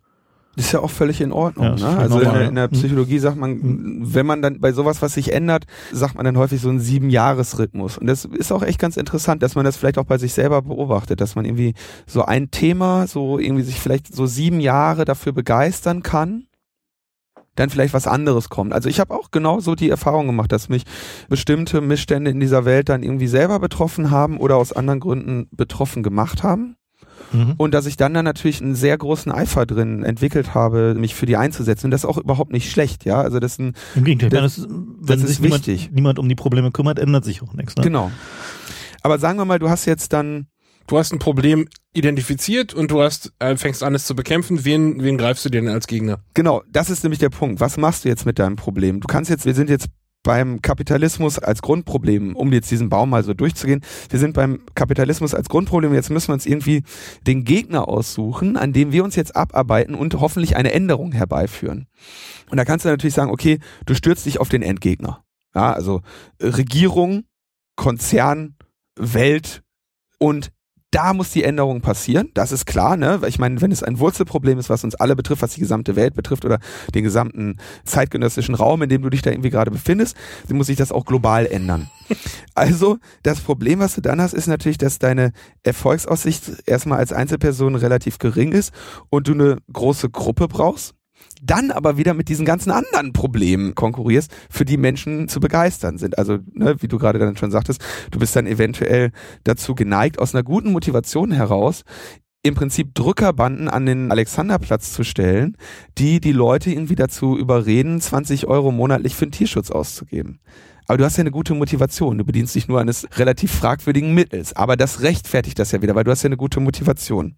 Also was ich glaube beobachten zu können, ist, dass Leute sich, wenn sie sich ein großes Ziel aussuchen, damit dann ein paar Jahre kämpfen, nichts erreichen und dann anfangen, sich leichte Ziele zu suchen. Ja, Mhm. was ich, also gerade bei so auf dem Kongress glaubte ich das beobachten zu können, dass Leute sagen, okay, ich will jetzt gegen, weiß ich, Sexismus vorgehen und dann greife ich aber nicht die Gesellschaft an, weil das so ein amorphes Ding ist, wo ich keinen Griffpunkt habe. Und ich greife auch nicht irgendwie die FDP-Politiker an, die da in der Presse waren zu der Zeit, sondern ich greife die an, wo ich hingehen kann, wo ich weiß, die lassen mich rein, ja, da gehe ich hin und dann greife ich Leute an, von denen ich überhaupt nicht weiß, also ob das überhaupt mein Ziel ist oder nicht, aber die kann ich immerhin anfassen. Das ja? ist und auch Leute, die, also ich will sagen, wenn so jemand bei der FDP aufschlägt, dann kommt halt die Security und schmeißt den raus. Ja, aber wenn du beim Kongress ankommst, dann wirst du halt reingenommen, die Leute reden mit dir. Und das heißt aber, dass die Leute, die am Ende bearbeitet werden von diesen Leuten mit großen Zielen, sind eigentlich Leute, die so zumindest anteilig eh auf ihrer Seite schon standen. Ist aber schon immer so gewesen. Das Also- ist schon immer so gewesen, aber kommt es daher, dass die vorher ein großes Ziel hatten, ist jetzt Nee, meine Frage? Ich denke, dass, also, also ich denke, dass, ist das, dass überhaupt so ein Zusammenhang oder so ein konstruiere ich das nee, jetzt ich denke, gerade? dass das, das schon so ein Trickle-Down ist, so ein Suchen eines Zieles, was irgendwie Erfolgsaussicht verspricht, was unter anderem auch einer der Mechanismen ist, warum zum Beispiel in den Kirchen halt immer die Heretiker angegriffen wurden, wo der Abstand zu dem, was man selber tut, möglichst minimal ist. Also ob die sich jetzt mit zwei Fingern oder mit drei Fingern bekreuzigen oder halt Vorhänge an den Fenstern Mhm. haben wollen, Mhm. keine Vorhänge an den Fenstern haben wollen und so weiter und so fort. Die aber eigentlich alle an denselben Gott glauben, dieselbe Bibel lesen, denselben und so weiter und so fort. Die Leute, zu denen der Abstand möglichst klein ist, also wo sozusagen nur minimale Unterschiede sind, Die werden am heftigsten. die werden am bekämpft. heftigsten bekämpft, weil die sind einem am ähnlichsten. Man kann sie eigentlich am besten verstehen und man hat das Gefühl, da kann man noch was bewegen. ne? Und genauso ist es halt tatsächlich, denke ich mal, auch mit den, meine, gerade in den sozialen Bewegungen ist es ja schon immer so, dass die sozialen Bewegungen haben sich, oder auch emanzipatorische Bewegungen haben sich immer dadurch selbst zerlegt, dass sie gesagt haben, okay, wir können halt den großen Kapitalismus nicht besiegen, deswegen beschließen wir jetzt mal, wir müssen halt was an unserer Kommunikation tun, an unseren Worten tun, an unserem, an der Art und Weise, wie wir zusammenleben und so weiter und so fort. Also dieses sozusagen dieses Runterkochen auf möglichst erstmal das kleine Problem, was irgendwie lösbar scheint, aber im Kern viel härter ist, als den Kapitalismus anzugehen. Spannenderweise geht ja bei sowas dann auch die, üblicherweise so die Grundrechte der Bekämpften verloren. Was ja argumentativ okay ist, wenn man sagt, ich kämpfe für die gute Sache und die da drüben sind die Bösen, aber wenn man sich auf dem Weg so weit verlaufen hat, dass der Gegner, den man tatsächlich angreift, eben nicht der böse, irgendwie privilegierte, was weiß ich ist, sondern ein Typ, der eigentlich fast genauso ist wie ich, ja, das führt dann dazu, dass man im Grunde die Rechte von den eigenen Mitstreitern am Ende verletzt. Und so gehen diese Pressure Groups eigentlich häufig ein, ist mein Eindruck. Das, genau, das ist der Effekt, der am Ende häufig eintritt. Vorher würde ich aber echt nur sagen, ich meine, es ist nicht nur psychologisch zu erklären, warum man sagt, man fängt im Kleinen an. Das ist ja auch als Strategie eine sinnvolle Erwägung zu sagen, okay, wenn wir die ganze Welt verändern wollen, ne, dann müssen wir erstmal unser Zusammenleben verändern, indem sich all diese Schlechte dieser Welt manifestiert. So und dann sagen wir halt als Gruppe, okay, wenn wir sagen, wir sind gegen Kapitalismus hier, dann ähm, dann kaufen wir jetzt nicht mehr bei Walmart ein. Und jeder, der bei Walmart einkauft, das ist dann schon mal jemand, der hat die FAQs nicht gelesen, ja, und deswegen reden wir mit dem nicht. Naja, aber, Aber- das ist doch genau falsch. Oder du wir willst doch, versuchen an, die Leute- an. du willst doch die Leute, die dir nahestehen, nicht als Gegner nehmen, sondern als potenzielle Mitkämpfer. Die musst du doch, auf die musst du positiv zugehen. Das versuchen die auch. ja, aber das, passiert ja gerade nicht. Also ist jedenfalls mein Eindruck. Ich Das habe ich hab noch, ich, ich erlebe so gut wie nie, dass irgendjemand versucht, mich mit inhaltlichen Argumenten zu überzeugen, sondern es ist immer nur irgendwie, du hast hier was falsch gemacht, du hast da was falsch gemacht. Aus solchen Pressure Groups. Also, ich meine, Also- also nehmen wir mal zum Beispiel dieses Beispiel, als es diesen Schriftstelleraufruf gegen die NSA gab. ja. Das war so das klassische Beispiel von, wie schaffen es emanzipatorische Bewegungen, Bündnisarbeit komplett zu verkacken. Es gab diesen Schriftstelleraufruf, der war halt ein bisschen naiv, der war halt so formuliert, dass sie noch Ami-Schriftsteller unterschreiben können oder britische Schriftsteller, hat die NSA nicht beim Namen genannt. Ein Komiteeentwurf. Ja, hat einen Komiteeentwurf so, aber halt war halt was, wo irgendwie eine Menge Leute, die halt viel, sagen wir mal, Anerkennung haben und die viel Aufmerksamkeitskapital haben, unterschrieben haben, was dazu führt, dass eine Menge Leute es gelesen und wahrgenommen haben. So. Und aus der Netz-Community kam so Nitpicking bis zum Ende. Niggemeier. Genau. so, weil irgendwie NSA nicht genannt, irgendwie nicht zum Verschlüsseln aufgefordert, irgendwie sich bittend an die Regierung gewandt und was man sonst noch alles für Fehler machen konnte. So, ne? Anstatt zu sagen, okay, hier haben Boah, wir die sind auf unserer Seite super. hier haben wir gerade mal die Chance, irgendwie mit den Leuten, die irgendwie von den denkenden Menschen auf diesem Planeten, nämlich diejenigen, die noch lesen, wahrgenommen werden, tatsächlich irgendwie mal einen gemeinsamen Push zu machen und lass uns mal gerade mal ignorieren, dass die irgendwie Dinge noch nicht vielleicht so durchdrungen haben, nicht so radikal sehen wie wir, was auch immer, sondern stattdessen gab es halt so ein Bl- so, ne? Und diese, das ist halt so dieses klassische Nicht-Verstehen, dass man in solchen Momenten eben wieder zum großen Ziel zurückkehren muss. Also tatsächlich das große Ziel wieder ins Auge fassen muss und sich mit seinem kleinen Gewusel halt irgendwie dann mal in dem Augenblick zurückhalten muss. Ich glaube, das ist ein Zielkonflikt zwischen ich will Leute zu meiner Bewegung bringen und ich will meine Bewegung abgrenzen gegenüber Leuten, die auf der Gegenseite sind. Ja, ich glaube, das ist so ein instinktives Problem, wenn du in so einer Gruppe drin bist, dass du zur Selbstdefinierung, zur Selbstklärung für dein eigenes Bild von dir selbst brauchst, dass du ein klares Verständnis hast, wer eigentlich in deiner Gruppe mitmacht und wer nicht. Da, da kommt genau die poststrukturalistische Erklärung zum Tragen. So, jetzt brauche ich noch ein Bier. Linus fängt mit Poststrukturalismus an. Muss, muss, muss. Okay. Also das warum, wie du Bring gerade sagst, diese, diese Gruppeneffekte, warum die Leute nicht miteinander reden können. Wollen wir jetzt Pause machen und Bier holen? Ich finde, wir machen kurz eine Pause und holen ein Bier. Okay, machen wir. Wir haben darüber gesprochen, wie die Genau. Menschen zu ihren Überzeugungen kommen und wie, sie, wie es kommt, dass sie dann nicht mehr miteinander reden. Genau, und dass die Welt ja doch gewissermaßen sinnentleert ist. Und dann sagtest du poststrukturalismus. Genau, sie ist, die Welt ist radikal sinnentleert. Der Mensch sucht immer nach irgendwas, was ihm irgendwie eine Identität stiften kann, irgendeinen Glauben, irgendeine Form. Also auf irgendwas bricht es bei den Menschen immer runter. Ja. Religion hast du genannt. Das haben wir dann irgendwann überholt, dieses Konzept. Da kam dann die Aufklärung und dann wurde so nach und nach immer mehr alles zerpflückt an, was die Leute geglaubt haben. Ja, bis, also die Magie wurde abgeschafft, die Religion wurde abgeschafft und es wurde irgendwie gezeigt, okay, das hier alles funktioniert nach naturwissenschaftlichen Prinzipien und so, ne? Und für das, was euch Sinn stiftet, ist hier einfach kein Platz mehr mit dem, was wir jetzt rausgefunden haben. Beziehungsweise es ist letztendlich arbiträr. Und Beziehungsweise wissen wir auch gar nicht, ob es echt ist oder nicht. wir wissen nicht, ob es echt ist. Es kann auch alles eine nur eine Fiktion Matrix sein. Es gibt kein Gott, es gibt keine Wahrheit. Ja, dann fingen die Philosophen an und haben festgestellt, dass wir irgendwie nicht objektiv wahrnehmen und dass wir sowieso erstmal ein erkenntnistheoretisches Problem haben, die Wahrheit überhaupt zu erkennen. Ja, also, ne, also gibt's immer wieder erkenntnistheoretisch verschiedene Konzepte zu sagen, was ist jetzt Wahrheit? Ja, Wahrheit ist, wenn mehrere sagen, das war so, dann ist das im Zweifelsfall passiert. Dann hat man irgendwann gemerkt, dass das auch jetzt nicht unbedingt die reine Lehre ist. Und letztendlich hat man dann gesagt, wir müssen eigentlich immer alles in Frage stellen. Und wenn man das zu Ende denkt, dann müssen wir irgendwann auch in Frage stellen, wie wir überhaupt denken. Also wie kommen unsere Gedanken zustande und wie bauen wir uns überhaupt unsere Realität auf, ne? die ganze psychologische Schiene da drin. Und dann kam irgendwann die Frage nach, wie bilden wir überhaupt Realität ab, nämlich in Sprache.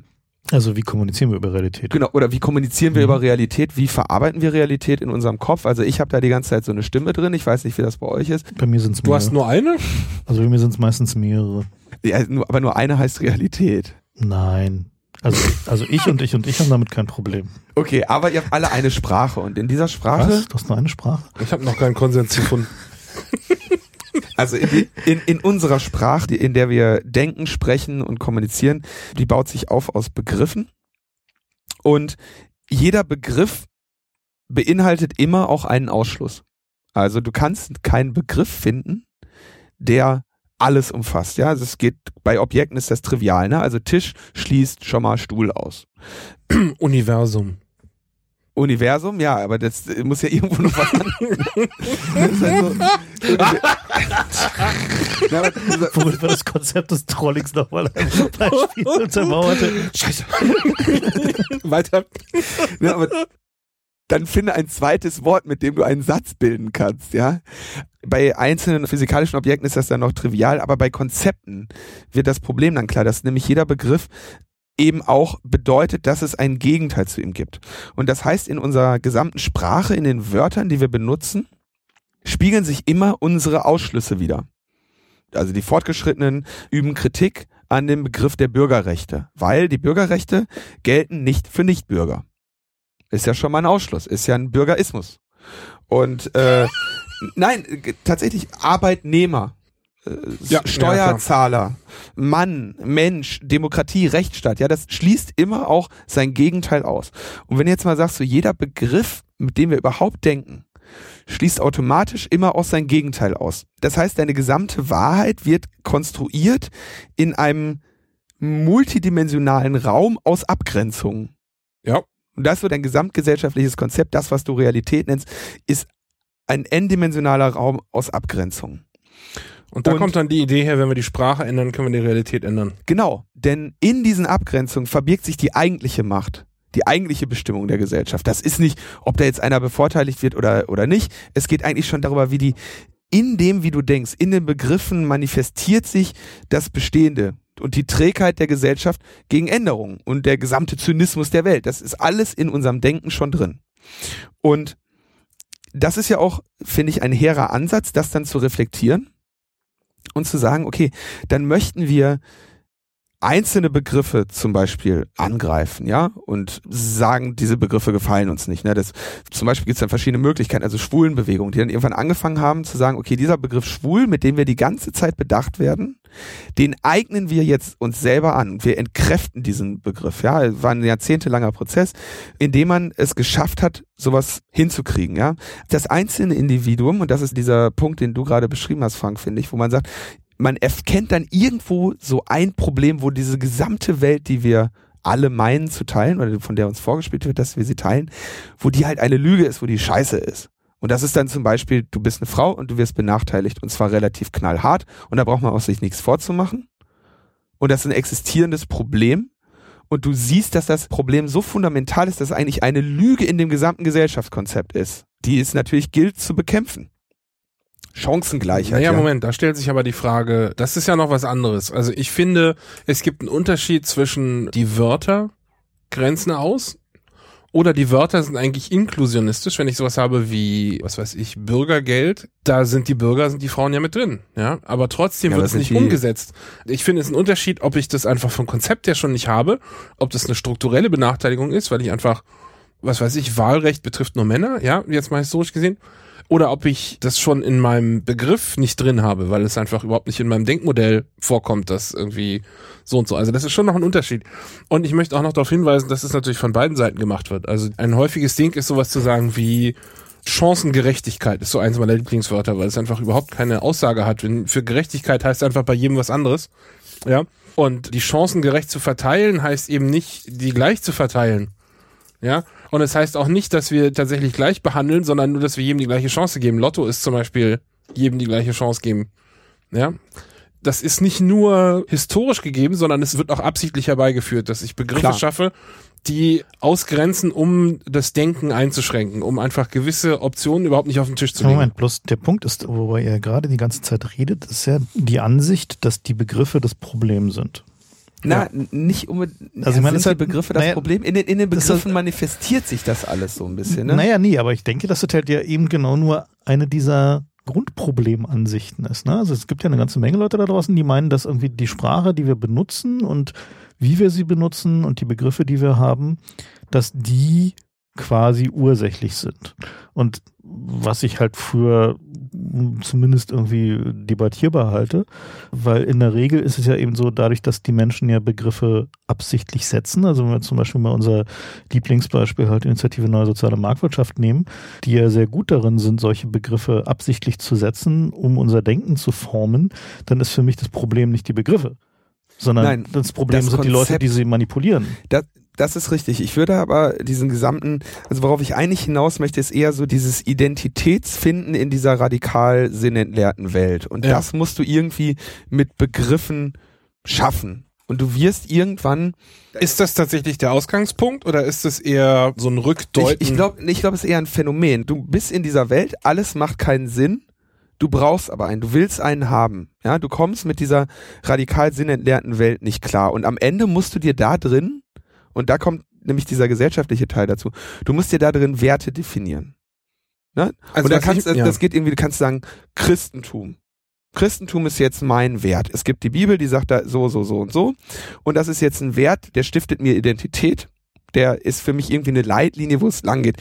Sind das wirklich die Begriffe oder ist es eher eine Gruppe, die ich mir aussuche? Das sind dann Konzepte, aber die Konzepte sind ja trotzdem nur repräsentiert in Begriffen. Und das heißt, jedes einzelne Konzept geht über Ausgrenzung. Also, ja, aber äh, ist es wirklich so, dass sich jemand ein Konzept sucht oder ist es nicht so, dass sich jemand eine Gruppe sucht und dann das Konzept kommt nachträglich? Denke, das Und ist ist immer- die- das ist weiterführend, die- das ist die und denke, weiterführend ist es nicht so, dass Leute gar nicht den Begriff finden, sondern dass ich nicht quasi loslaufe und sage, oh, das Konzept ist es. Und deswegen werde ich jetzt die Sprache ändern, um das Konzept irgendwie zu, was weiß ich, umzusetzen oder zu anzugreifen, sondern dass die Leute sagen, ich greife jetzt die Sprache an, weil das ein probates Mittel ist. Also das einfach ohne schon die, ohne die Sinnentleertheit am Anfang. Dass Leute einfach sagen, Sprache ist ein probates Mittel, um Änderungen in der Gesellschaft herbeizuführen. Ich denke, man darf es nicht vermischen, weil zum einen ist es so, dass solche Gruppen immer zu Binnendialekten neigen. Das heißt also, du hast immer in solchen Gruppen als identitätsstiftendes Mittel Sprache, das heißt Begrifflichkeiten, die draußen nicht verwendet werden und an denen du dein Gegenüber erkennst. Jemand, der die falsche Sprache verwendet, denkt offenbar falsch. Ist in all diesen Gruppen immer so. Und ähm, naja. doch, Ist so, also auch bei den Christen. Das gibt's auch, das gibt's auch einfach als Abgrenzungsmittel. Das muss Ja, nicht das- heißen, die denken falsch, Nee, sondern nee, aber die Ab, also die Ab, wie auch immer der Extremismus der Abgrenzung aussieht, aber zumindest ist klar, dass Sprache ein Abgrenzungsmittel ist ja. und dass in den allermeisten dieser Gruppen, also auch positiv oder negativ, die Erkenntnis, dass die anderen die Sprache falsch benutzen und eben genau das, was du sagst, halt dieses irgendwie Begriffe prägen unser Denken und so weiter und so fort, dass die bei vielen dieser Leute Kern ist. Also dass es tatsächlich auch eine Sache ist, die sie absichtlich verwenden. Also gerade auch bei irgendwelchen Sekten zum Beispiel, die haben einen Jargon, den kannst du teilweise nicht mehr verstehen, weil sie sagen, die Begriffe der Welt da draußen sind mit Sünde besetzt, zum Beispiel, oder ähnliche Dinge. Oder halt eben bei Leuten, die dann halt extrem Gendering betreiben, wo du halt einfach nicht mehr in der Lage bist zu verstehen, wovon sie eigentlich gerade reden, weil Na, oder die Konzepte sind einfach neu, sagen wir mal Scientology jetzt. Deswegen würde ich halt bestreiten, dass es so zentral ist, weil eigentlich ist es nämlich so, du siehst es überall, dieses Phänomen, also dass Sprache halt so ein, ein wesentlicher Teil des Kampfes wird, auf den sich dann mehr oder minder zentriert wird. das kommt ja noch. Aber eigentlich ist es nichts Besonderes. Die These ist auch, dass das über den Begriff sogar hinausgeht.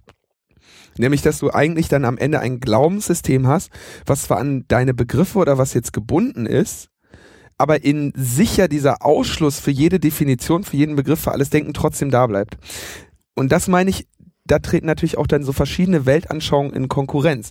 Weil wenn ich jetzt sage, ich erkläre Christentum zu einem Wert, ja, Christentum hat relativ viele positive Komponenten, hat ein paar negative und man kann sich dann jetzt hinstellen und sagen, okay, dem trete ich aber gegenüber mit einem anderen Konzept und dieses Konzept heißt Marktliberalismus. Hat auch zum Ziel, dass es allen gut geht, ja. Der, Äh, vorgeblich. das ist so, ne?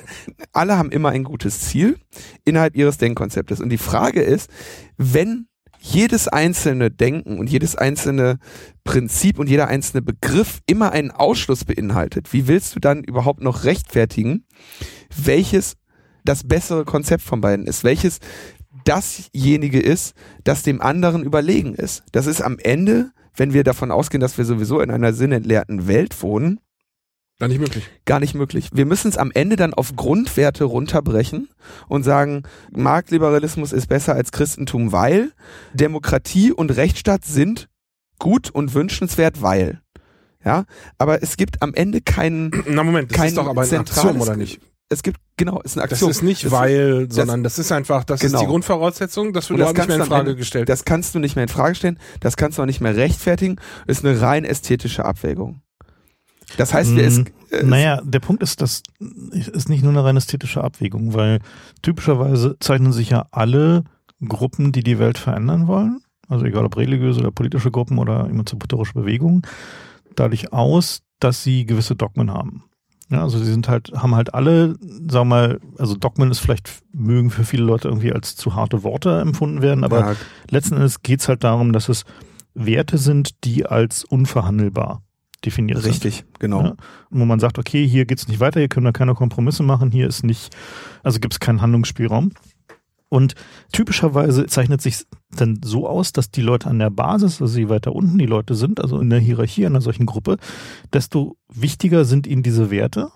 Und je weiter oben die Leute sind, also in der Spitze der Pyramide, wenn sie halt anfangen, mit anderen Gruppen interagieren zu müssen, also wenn sie Führungspersonal sind, desto zynischer und relativierender werden die dann. Ne? Also desto, Absolut. desto mehr gibt's Handlungsspielräume, weil die haben halt auch ein bisschen mehr von der Welt gesehen manchmal. Die wissen halt, dass man irgendwie Kompromisse machen muss, um halt irgendwie seine Macht zu erhalten. Und die sind auch in der Lage zu verstehen, dass das, was sie da gerade spielen, also dass dieses Gruppenmanagement auch nur eine von vielen ist. Also gerade wenn man sich jetzt zum Beispiel diese typischerweise, ich nehme, wie gesagt, immer gerne wieder so religiöse Ami-Sekten, weil da kann man so schön, da sieht man, also, also ich will das jetzt nicht direkt vergleichen mit emanzipatorischen Bewegungen, aber man sieht halt die gleichen Mechanismen sehr schön kristallisiert. Man hat halt genau Führungspersonal, was an irgendeinem Punkt extrem zynisch geworden ist und angefangen hat, sich mit goldenen Wasserhähnen und Badewannen zu versorgen und gegen die Schwulen zu wettern und selber schwul zu sein. Na, also das ist ja ein häufiges Phänomen jetzt, weil wir das gerade mit dem Westboro Church, der auf dem Totenbett Ja, das war, hat, dass das war ein, ein Fake. das war ein Fake? Ja, aber so, es war ein schöner gut. War ein Fake. schöner Fake, okay. Also immerhin war es so gut, dass ich drauf Das war so gut, dass alle sofort glauben wollten. Ja, genau. Ja. Ja, das heißt, du brauchst Ich glaube, warte mal, ich- ein, ein kurzer Zwischenruf. Wir, wir haben hier gerade, glaube ich, die Naturwissenschaftler rausgeworfen. Also stellt euch vor, das Universum ist ein Vektorraum und wir reden hier gerade über die Basis. Ja, nach welcher Basis wir hier die Sachen haben.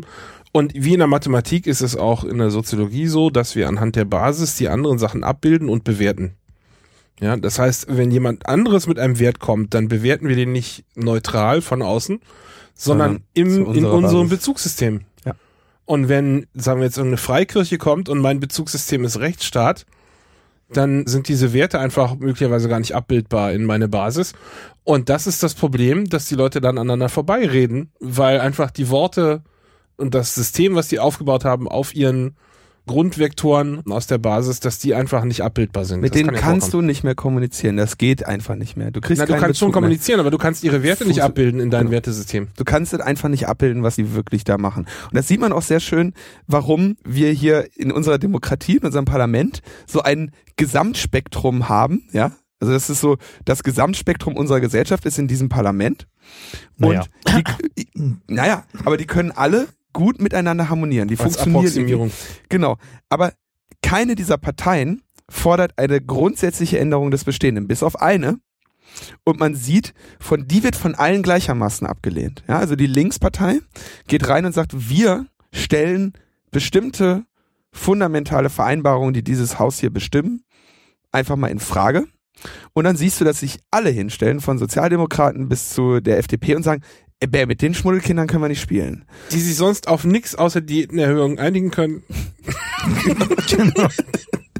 Also da haben wir zumindest mal einen grundlegenden Wert, ne? Genau, das ist ein universeller Wert, ist die Diätenerhöhung. genau. Ist also Menschenrechte schwierig, so mh, Bürgerrechte ganz problematisch, aber die Erhöhung geht immer. was ich finde, was wichtig ist festzuhalten, ist so, also wir begründen unsere Werte mit Begriffen, also mit Ausschluss. Letztendlich sind alle Werte arbiträr. Es ist eine ästhetische Wahl, die da irgendwie stattfindet und es beinhaltet immer einen Ausschluss. In einem Gesellschaftssystem, und das denke ich zeigt auch die Geschichte der Menschheit, gilt so diese Regel, alles kann, nichts muss.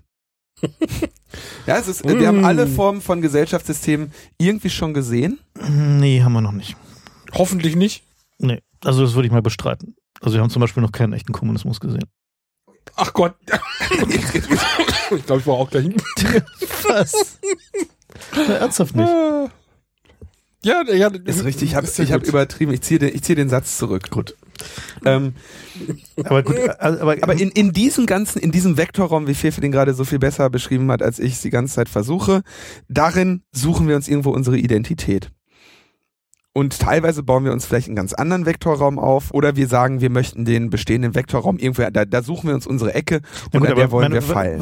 Lass uns doch mal darüber reden, was sind denn dann die Optionen, die man da hat. Ne? Also man kann jetzt, sagen wir mal, äh, hingehen und sagen, okay, diese Begriffe sind das Problem. Na, Also wir können jetzt zwar den Kapitalismus nicht angehen, aber wir können zumindest dafür sorgen, dass wir, nehmen wir mal an, geschlechtergerechte Sprache haben oder irgendwie nicht rassistische Sprache haben oder äh, was auch immer oder halt nicht mehr Arbeitnehmer sagen, weil es halt einfach auch ein kaputter Begriff ist.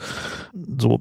Und meine, wir machen sowas ja gelegentlich auch. So, wir spielen ja manchmal auch mit solchen Sachen, also zum Beispiel halt beim Thema Wahlcomputer versus Wahlmaschine, wo wir halt konsequent Wahlcomputer gesagt haben, weil es halt technisch richtig ist und halt eben genau diesen mechanistischen, da kann schon nichts schiefgehen, Gedanken herausnimmt. Was mich aber an diesen Leuten immer so erstaunt, ist, dass sie glauben, dass darin eigentlich ja sozusagen das Seelenheil liegt. Ne? Also dass sozusagen man Hm. damit eigentlich alles geändert bekommt. Also ich habe, glaube ich, noch nie so viel Ärger bekommen auf Twitter, wie in dem Moment, wo ich danach gefragt habe, ob es Browser-Plugin gibt, was mir dieses Genderizing rausrendert aus dem Browser. Weil ich hatte da irgendwie so einen längeren Text von so einer linken Initiative, der wirklich inhaltlich echt spannend war. Äh, ich konnte ihn aber nicht lesen, der war halt irgendwie ultra gegendert und da war einfach irgendwie so, also die inhaltliche Kommunikation war da halt äh, ja, als Begriffe nicht mehr möglich quasi. Das, das, hat ja, hat ja, noch- ja. sorry, das hat ja streckenweise Methode, dass die Texte absichtlich unleserlich Das gemacht soll so werden. sein, ja. Damit Also das, du- das und das nicht einheitlich gegendert wird, ja, ist jetzt das Neueste. Du möchtest nicht einheitlich gendern, weil dann könnte sich der Mensch ja daran gewöhnen und im Kopf könnte der oder die Leserinnen äh, das rausrennen. das rausrendern, ja. Und das Ja, Neue ist halt dann immer unterschiedlich zu gendern. Inzwischen sind wir so weit, dass der Grabenkampf nicht mehr darüber geht, ob gegendert wird, sondern er geht jetzt darüber, wie gegendert wird. Gut, also Das heißt, wie, wie wir vorhin auch schon Also, angesprochen haben, kämpfen okay. sich jetzt zwei im Grunde auf der gleichen Seite stehende Flügel derselben Bewegung, darüber, ob da jetzt ein großes I in die Mitte kommt Ja, oder halt ein so Unterstrich oder ein Fingern. Sternchen. Mit zwei Fingern Genau, oder drei zwei Fingern Finger. bekreuzigen oder irgendwie links Ja. oder rechts rum. Wer ne? möchte die Monty Python-Analogie bringen? Nee, ich wollte gerne noch eine andere Sache bringen. Ich, Mach du erst aber mal eigentlich Monty wollte ich meinen. Gedanken erstmal zu Ende bringen, aber bring erstmal die Monty Python-Analogie. Es kämpft die jüdische Volksfront Genau, gegen die die Volksfront von Judäa. Ja, aber der Gedanke, den ich eigentlich zu Ende bringen wollte, war, dieses Aufhängen an den Begriffen, also ausgehend von den Begriffe formen unser Denken und so weiter und so fort, ist ja aus meiner Sicht ein Rückzug.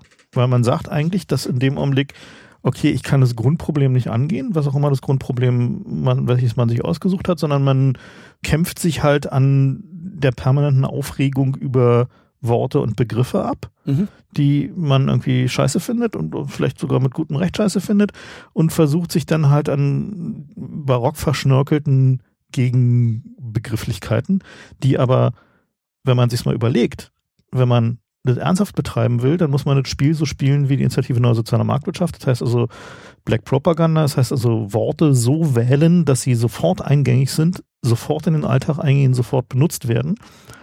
In dem Augenblick spielt man das politische Spiel noch mit. Man Ja. kann diese Methode möglicherweise scheiße finden, das sei jedem unbenommen so. Das ist eine Sache, wo man drüber diskutieren kann, ob es ein legitimes politisches Mittel ist. Aber in dem Augenblick, wo man sich extra Mühe gibt, dass die eigenen Begrifflichkeiten politisch vollständig unwirksam sind, weil niemand diese Texte lesen möchte, in dem Augenblick hat man sich dann eigentlich komplett ins Abseits gestellt. Genau, man beschneidet sich da selber in seinen Möglichkeiten. Ja. Der Höhepunkt, Fefa hatte das ja auch verblockt, ist dann dieses Studieren.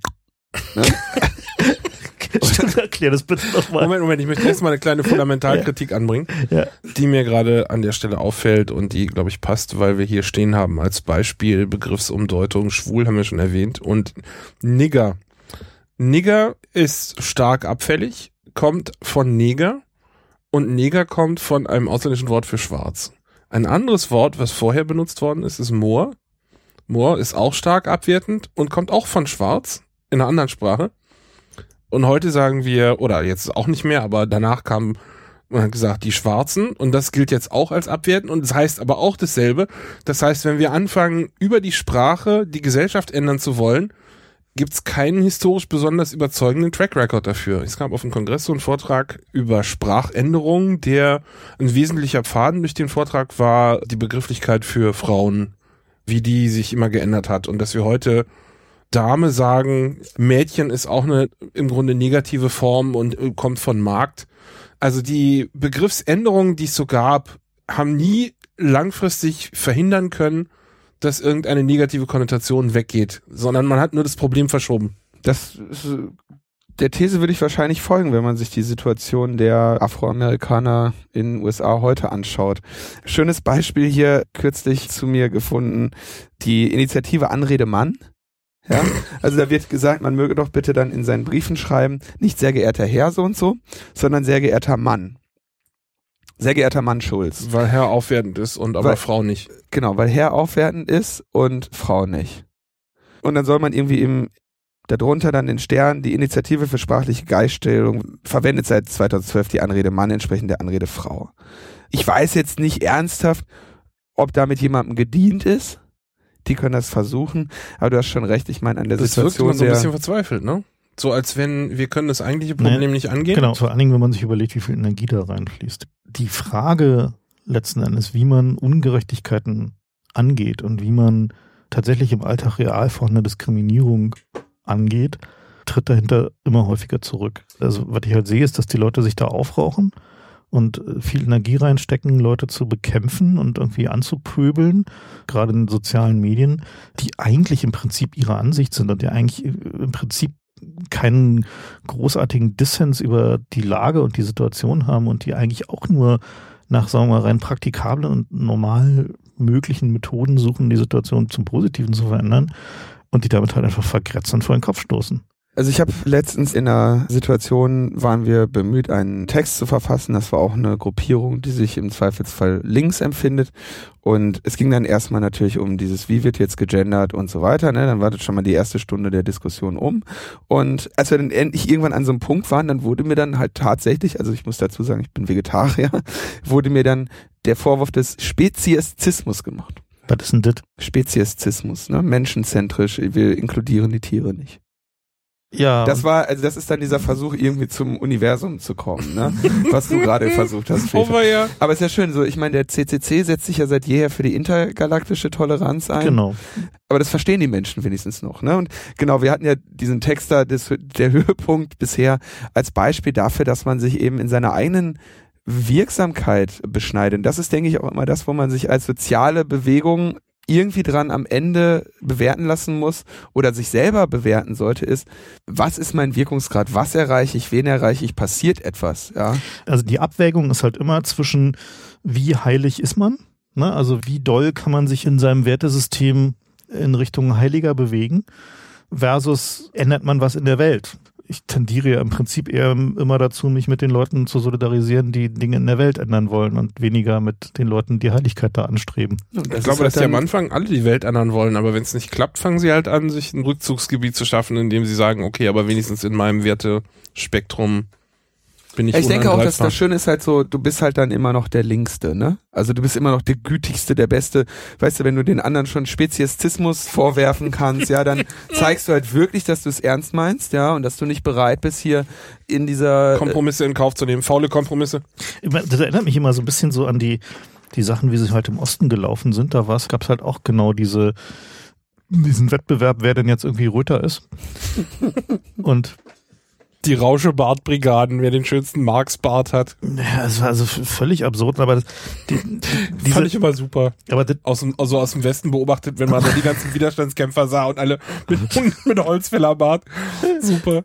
aber die, diese, diese Mechanismen bleiben halt immer dieselben. Ne? Also wenn man versucht, da möglichst äh, ja dem Reinheitsgebot der eigenen Bewegung möglichst weit zu entsprechen, ist das zwar möglicherweise in der sozialen Gruppe ein Vorteil, weil man ja sozusagen sich immer darauf berufen kann, den moralischen High Ground zu haben, führt dann aber natürlich dazu, dass man sich halt von dem Rest der Menschheit und deren Major Consensus Narrative natürlich irgendwie mit relativ hoher Beschleunigung entfernt. Ja, und dann sammelst du natürlich, also wenn du dann erstmal so weit bist, dann sammelst du halt immer nur mehr Gleichdenkende um dich, ja, Mhm. entfernst dich immer mehr, siehst auch immer mehr Böses in der Welt, immer mehr Schlechtes. Alle weisen dich darauf hin.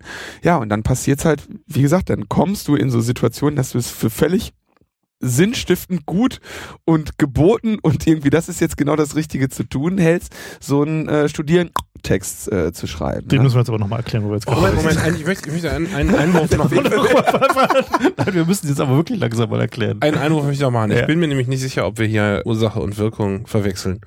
Denn ich glaube, dass die, oder ich möchte zumindest die These aufstellen, dass eine Auswirkung davon ist, dass man heute eben nicht mehr vernünftig debattiert, sondern es reicht, wenn man jemandem Inkonsistenz nachweisen kann.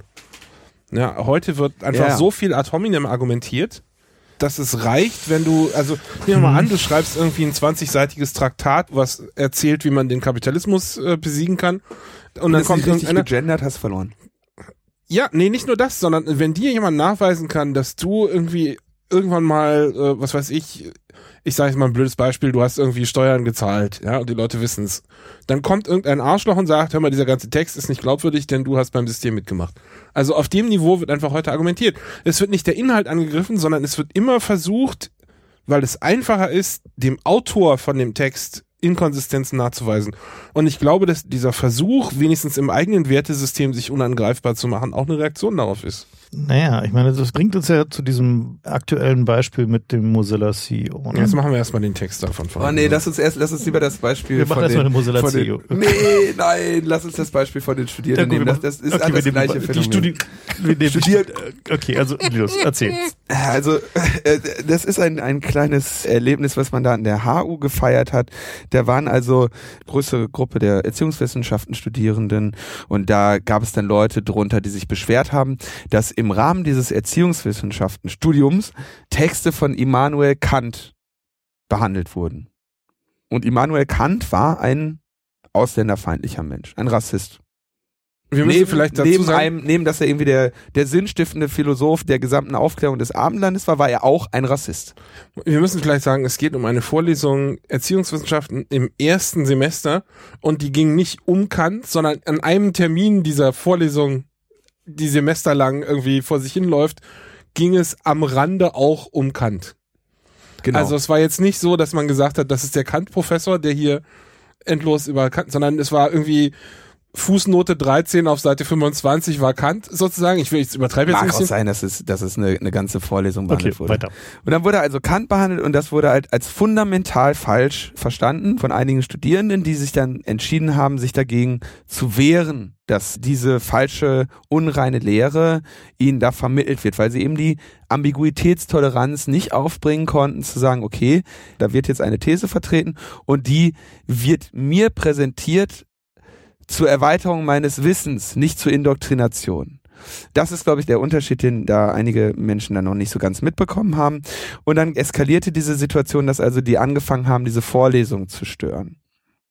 Und es fand dann seinen Höhepunkt. Der Professor, ne, ich meine, es ist ein Professor, macht eine Vorlesung, hat sich da was bei gedacht.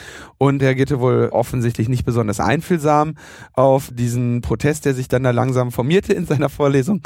Und es gipfelte dann mit einem Polizeieinsatz am Ende des Semesters oder dazwischendurch gab es dann noch irgendwie Foren-Diskussionen im Moodle-Forum. Wir erkennen hier ein Muster, wo dann irgendwelche Aufrufe verfasst wurden und was nicht. Also, also es, es, es war ein, ein Vorfall, der da über, über das Semester die gesamte Studierendengruppe befasste. Und dann gab es am Ende des Semesters in der Fragestunde, ja, 10. Februar, irgendwie letzte Vorlesung, könnt ihr alle nochmal Frage stellen, bevor ihr nächste Woche die Klausur schreibt. Ja, das ist immer, da kommen dann alle, ne? Und weil man dann natürlich erhofft, Andeutungen zu bekommen, was denn in der Klausur gefragt ist und was nicht. Und dann haben die wohl angefangen, den Professor wegzuklatschen. Jedes Mal, wenn der was gesagt hat, haben die dann halt angefangen zu jubeln und wollten damit zum Ausdruck bringen, dass dieser Mensch ja keine Kritik duldet, deswegen klatschen sie ihn halt weg. Und dann hat ein Student, der sich dann irgendwie ein paar Minuten angeschaut hat, dann die Bullen gerufen und hat gesagt, also, ey, Entschuldigung, ich, ich, Ich habe hier Dinge zu tun. ich habe hier bezahlt, ne? Ich habe hier Studiengebühren bezahlt, ich möchte hier äh, ein bisschen was haben. Und dann gab es also einen Polizeieinsatz und ein riesiges Theater, riesiges Theater darum. Und dann fing dann auf dem Verteiler HU an Studis oder, oder alle Studierenden der HU gibt's da irgendwie so einen Verteiler, fingen dann da irgendwie so längere Traktate an. Was ja immer ein Fehler ist, wenn wir das mal kurz einwerfen dürfen. Nie ein. Verteiler an alle zu haben, ist immer ein Fehler. Das wird immer nach hinten losgehen. Irgendwann postet einer was hin, äh, vielleicht versehentlich, dann gibt's ein Reply to all, hey, wieso schickst du mir das? Und dann bricht irgendwie der Mailverkehr für eine Woche zusammen, weil die Server platzen. Das Ganze Und gipfelte wie, dann... mal, hast du eine ungefähre Ahnung, wie viele Leute da drauf sind? So 30.000 irgendwie? Was ich habe keine Ahnung, es sind die gesamten Studierenden der HU. Der, Also richtig äh, viele. Ja, ich war, also ich war ja selber mal äh, HU-Studierender. Ich habe dann, eben- wenn du dann da nicht mehr immatrikuliert bist, fließt du da irgendwann auch raus aus dem Verteiler. Aber das müssen irgendwas so über 15 auf jeden Fall sein. Ich weiß nicht, wie viele. ähm, 15.000. Und an die gingen dann irgendwie äh, Längliche Traktate. längliche Traktate über die faschistischen Professoren, die irgendwie hier keine anderen Meinungen dulden. Ja, während der Professor einfach nur gesagt hat, bitte, bitte lassen Sie mich jetzt hier den Inhalt dieser Vorlesung vermitteln und dann gehen Sie in Ihre Übungen oder in Ihren Lernkreis oder in Ihre Tutorien. vorlesungsbegleitenden Tutorien und da können Sie dann eine Rassismusdiskussion führen. Aber vielleicht können wir uns kurz über die Punkte einig werden, die dieser Mann gesagt hat, die mit Rassismus überhaupt nichts zu tun haben. Ja, also der hat sich halt Gedanken gemacht, hat halt auch, auch rassistische Äußerungen geschrieben und die reichten dann eben für diese Personen aus, das Gesamtwerk dieser Person zu disqualifizieren. Ja, das ist ja jetzt modern geworden, das so zu machen. Das lesen wir nicht mehr. Kant ist jetzt out. Lange Jahre war er in, aber das kann man jetzt nicht mehr lesen. Und dann meldeten sich eben andere Studierende zu Wort auf diesen Verteiler, den dann eben offensichtlich auch nicht ganz klar war, wie viele Leute da mitlesen. Das Ganze landete auf Pastebin. Und dann meldete sich der Referat. Das ist das, was an allen anderen Universitäten AStA heißt. Mit einem Text, der wurde also von der Referat-Adresse gesendet an diesen HU-Verteiler. Und, Und da der war so toll, dass ich den erst für eine Satire gehalten habe. ich, ja, ich war mir auch nicht ganz klar. Das Problem ist, der, man konnte den halt auch schwer lesen, ne? Aber der war so lang, dass du irgendwann den Eindruck hattest, nee, das ist keine Satire, weil ein Satiriker nennt sich Also- nicht so viel. Ein Satiriker hat Leute zu erreichen, der macht sich Gedanken darum, wie viel er jetzt davon bringen kann, bevor die Leute weglaufen. Ja?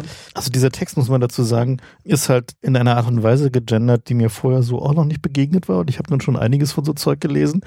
Also der muss ganz weit vorne sein in der, äh, in der Wissenschaft des äh, korrekten Genderns. Oder wir sind ganz weit hinten. kann ja, wir sind sowieso ganz weit hinter du Das sind ohnehin, wir aber sowieso. Ey, ähm, ey, pass auf. also guck hier, also wir, check mal deine Privilegien, ne? ähm, jedenfalls, die Art und Weise des Genderns war so, dass wir dachten, das kann eigentlich nicht sein. Ne? Aber also lies doch mal ein Das, repräsentatives das Schöne Beispiel. ist, das Schöne ist, also das sind so Sachen wie, ne, warte, warte, dass die ein. Sternchen hinter wir machen, genau. als Fußnote zu einer länglichen Fußnote, liest die mal vor. du musst erst mal ganz wir nach, Sternchen haben uns Sternchen für die X-Form entschieden, um alle anzusprechen, ohne Positionierung auszuschließen. Das X steht für die Durchkreuzung gegenderter Personenvorstellungen. Das war das X. Und das wir Sternchen schreiben unser Sternchen Personal und unsere Sternchen Possessivpronomen mit einem Sternchen, weil wir Sternchen zum Ausdruck bringen möchten, dass wir Sternchen unterschiedliche Menschen mit unterschiedlichen Meinungen sind, als Gruppe jedoch immer konsensuell entscheiden. Und diese Gruppe, und das finde ich so köstlich, die nennt sich Wissen gegen Ignoranz. Was? Nein, das, das Detail war mir entgangen. Den Teil hast du übersehen. Ja, den habe ich Und- echt übersehen. Da schließt sich der Kreis zur Initiative Neue Soziale Marktwirtschaft. Ne? Und die gehen also jetzt hin Na, und das sagen, ist ja echt Double Speak, oder? Das können wir auch mal kurz ein erläutern. richtiger Double Speak. Ja. geil, oder? Ja. Wie geil. Aber so geht dieser Text los. Das erste Wort ist irgendwie wir und dann kommen längliche Ausführungen.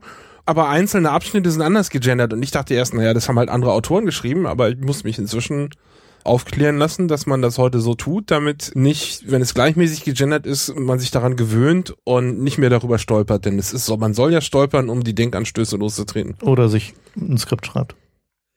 Ja, Ja, nee, also das geht nicht. Das, Das ist ja- Auffällige, an- das Auffällige an diesem Text ist dann, also, Konterrevolutionär. Ja, ja, konterrevolutionär, ich weiß. das Auffällige hatte ich ja gerade schon in, in Fußnote 2 dann vorgelesen, ist, dass also das Gendering in diesem Text eben gar nicht mehr gemacht wird, sondern äh, da finden sich dann Sätze wie, was wir Sternchen und die, also wenn immer wenn ich jetzt mache, das ist XS. Also die XS, studier XS, was wir Sternchen und die studier kritisieren, ist zum Beispiel die Re-Produktion von problematischen Wörtern wie zwei B-Griffe, die mit W und S beginnen, Komma, die wir Sternchen aber nicht Re unterstrich produzieren wollen, da diese kolonial rassistisch und somit diskriminierend für Schwarze und People of Color und gleichzeitig privilegierend für weiße Menschen sind. Aber die haben noch Schwarze geschrieben. Das dürfen sie doch gar nicht. Das weiß ich nicht. Ich bin da nicht so ganz drin. Äh, sowohl Kant und Humboldt als auch Rousseau, alles eigentlich sehr hochgeschätzte Personen bisher, benutzen diese Worte häufig und auch der Professor benutzte diese in der Vorlesung. Auf den Hinweis des rassistischen Hintergrunds dieser W-Orte antwortete dieser mit Bagatellisierung und Verneinung des Sachverhalts. So, ich weiß jetzt, ich war nicht in dieser Vorlesung, ja, und es mag ja sogar sein, dass das jetzt ein fürchterlicher Faschist war, der da seit Jahren an der äh, Humboldt-Universität rassistische Lehren vertritt. Ich würde glauben, dass das ist auch das, wofür ich eigentlich plädiere, ist, dass diese Studierenden sich mit der Verfassung dieses Textes jetzt nicht wirklich einen Gefallen getan haben. Also, sie haben, das Problem ist, ich meine, man muss sich halt daran messen lassen, was man bewirkt, ne? Und ich glaube, dass man jetzt sich mit da wirklich sich so weit außerhalb des Vektorraumes der meisten Menschen befindet. Also was man dazu aber noch sagen muss, ist, dass ja diese, die Art und Weise, die sie da benutzt haben, ist ja von einer universitären Institution. Ja, es gibt tatsächlich ein Paper, was nein, nein, unter es gibt anderem, einen, einen Leitfaden. ein, genau, ein Leitfaden genau. erstellt von, äh, von einer Arbeitsgruppe unter anderem an der Humboldt-Uni, wie man seinen Text korrekt gendern soll und worauf man zu achten hat. Und dem hat es tatsächlich genügt. Also das war jetzt nicht irgendwie, die Studenten Die haben haben, da einen. Trip gehabt, sondern die haben das korrekt umgesetzt. Ja. Was bei Refefe in den Kommentaren zu der Bezeichnung Kevin-Uni für die HU geführt hat. Finde ich absolut geil. Jetzt hast du zugegeben, dass du die Kommentare liest. Naja, gelegentlich. Manchmal. Ganz selten. Hey, weißt du, wenn, wenn, wenn du so eine Meldung hast, dann Ja, gut, weißt du, dann weißt du, liest da hab ich da nochmal reingeguckt. Oh, naja, naja. aber äh, das so und was was mir jetzt hier so wichtig ist, ja, an dieser Sache. Ich kann den Sachverhalt nicht bewerten. Wie gesagt, vielleicht war die Situation da wirklich infam und vielleicht musste man sich da an der Stelle wirklich ärgern. Das, Na, es gab zwei Follow-ups von Studenten, die auch auf Pastebin gelandet sind, die das eher gegenteilig dargestellt haben. Genau, die haben es gegenteilig dargestellt, also kann ich nicht sagen, wer jetzt von beiden Gruppen da jetzt recht hatte. Das Entscheidende ist, dass diese Studierenden jetzt diesen Text verfassen, die Kritik an dieser Schreibweise halt als Kritik an ihrem Antisexismus wahrnehmen. Das heißt, wir lachen uns über ihr Mittel kaputt, aber natürlich nicht über ihr Ziel. So, ihr Gut, Ziel, also das kommt jetzt drauf an, ich lache mich auch darüber tot, Kant nicht lernen zu wollen, weil naja, ich, äh, okay, Kant nicht lernen zu wollen, ist, das ist wirklich lachhaft. Aber dieses mit dem XS, ne?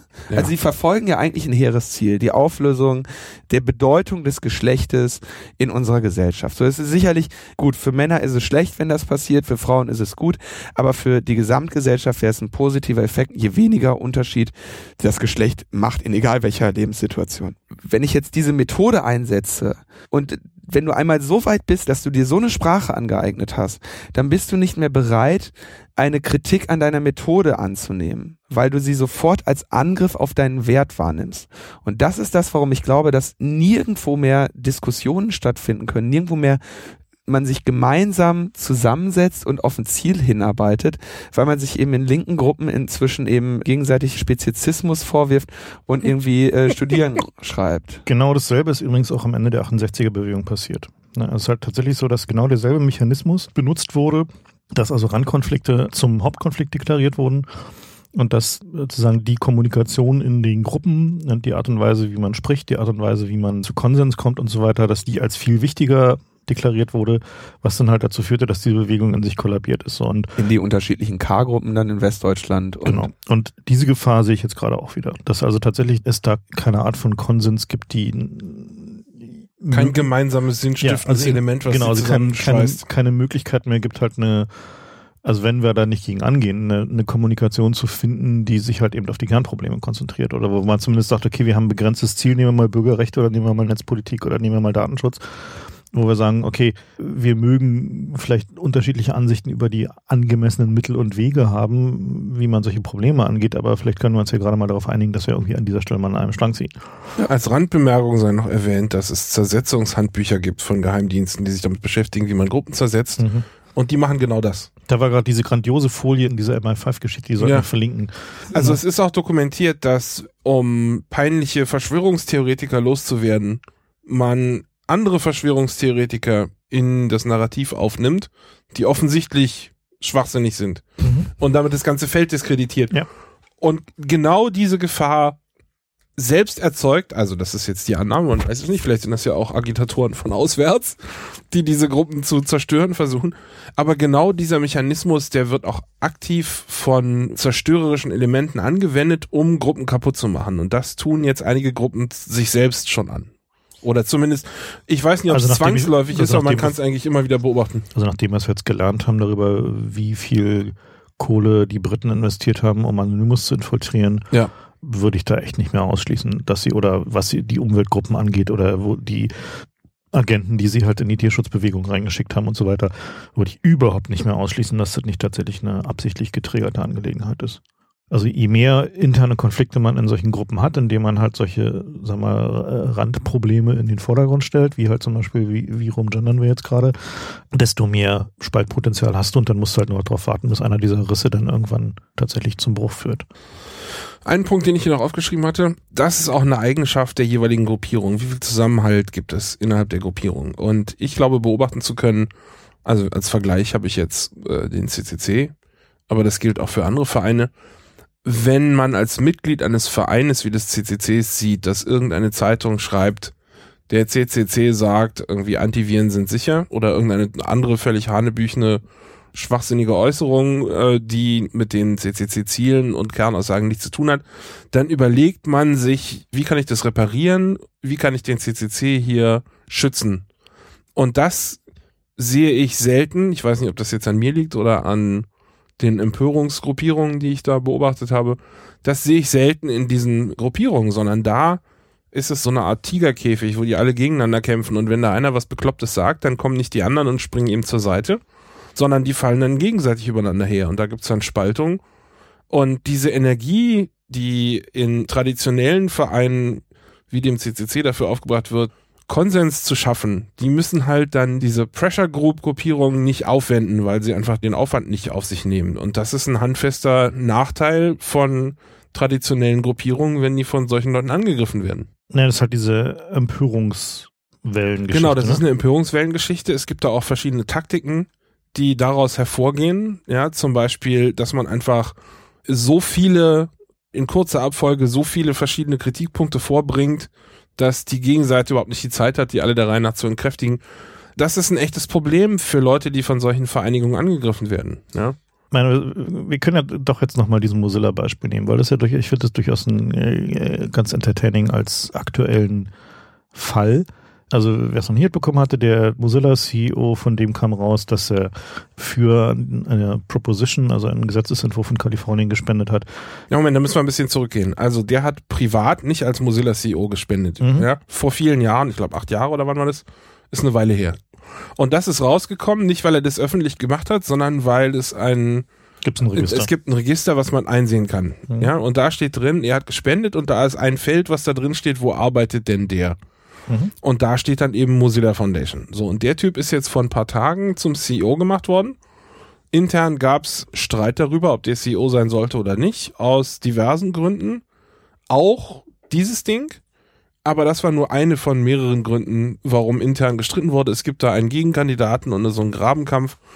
Jedenfalls ist er trotzdem zum CEO gemacht worden und daraufhin ging so eine Schmutzkampagne Ich los. muss nur kurz sagen, wofür die Proposition war, oder? Die Proposition, da ging es darum, die Homo-Ehe nicht als Ehe zu deklarieren in Kalifornien.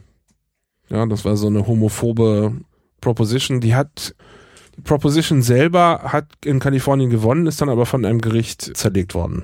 Also das heißt, unterm Strich haben sie, Sie ist wollten nicht die, die Homo-Ehe verbieten. Äh, also es zeichnete sich ab, dass es in verschiedenen Staaten Legalisierung von Homo-Ehe gibt und um das zu verhindern, haben so ein paar okay. Neandertaler diese Proposition 8 äh, losgetreten, die äh, reinschreiben sollte, im Bundesland Kalifornien gilt die Ehe nur zwischen Mann und Frau.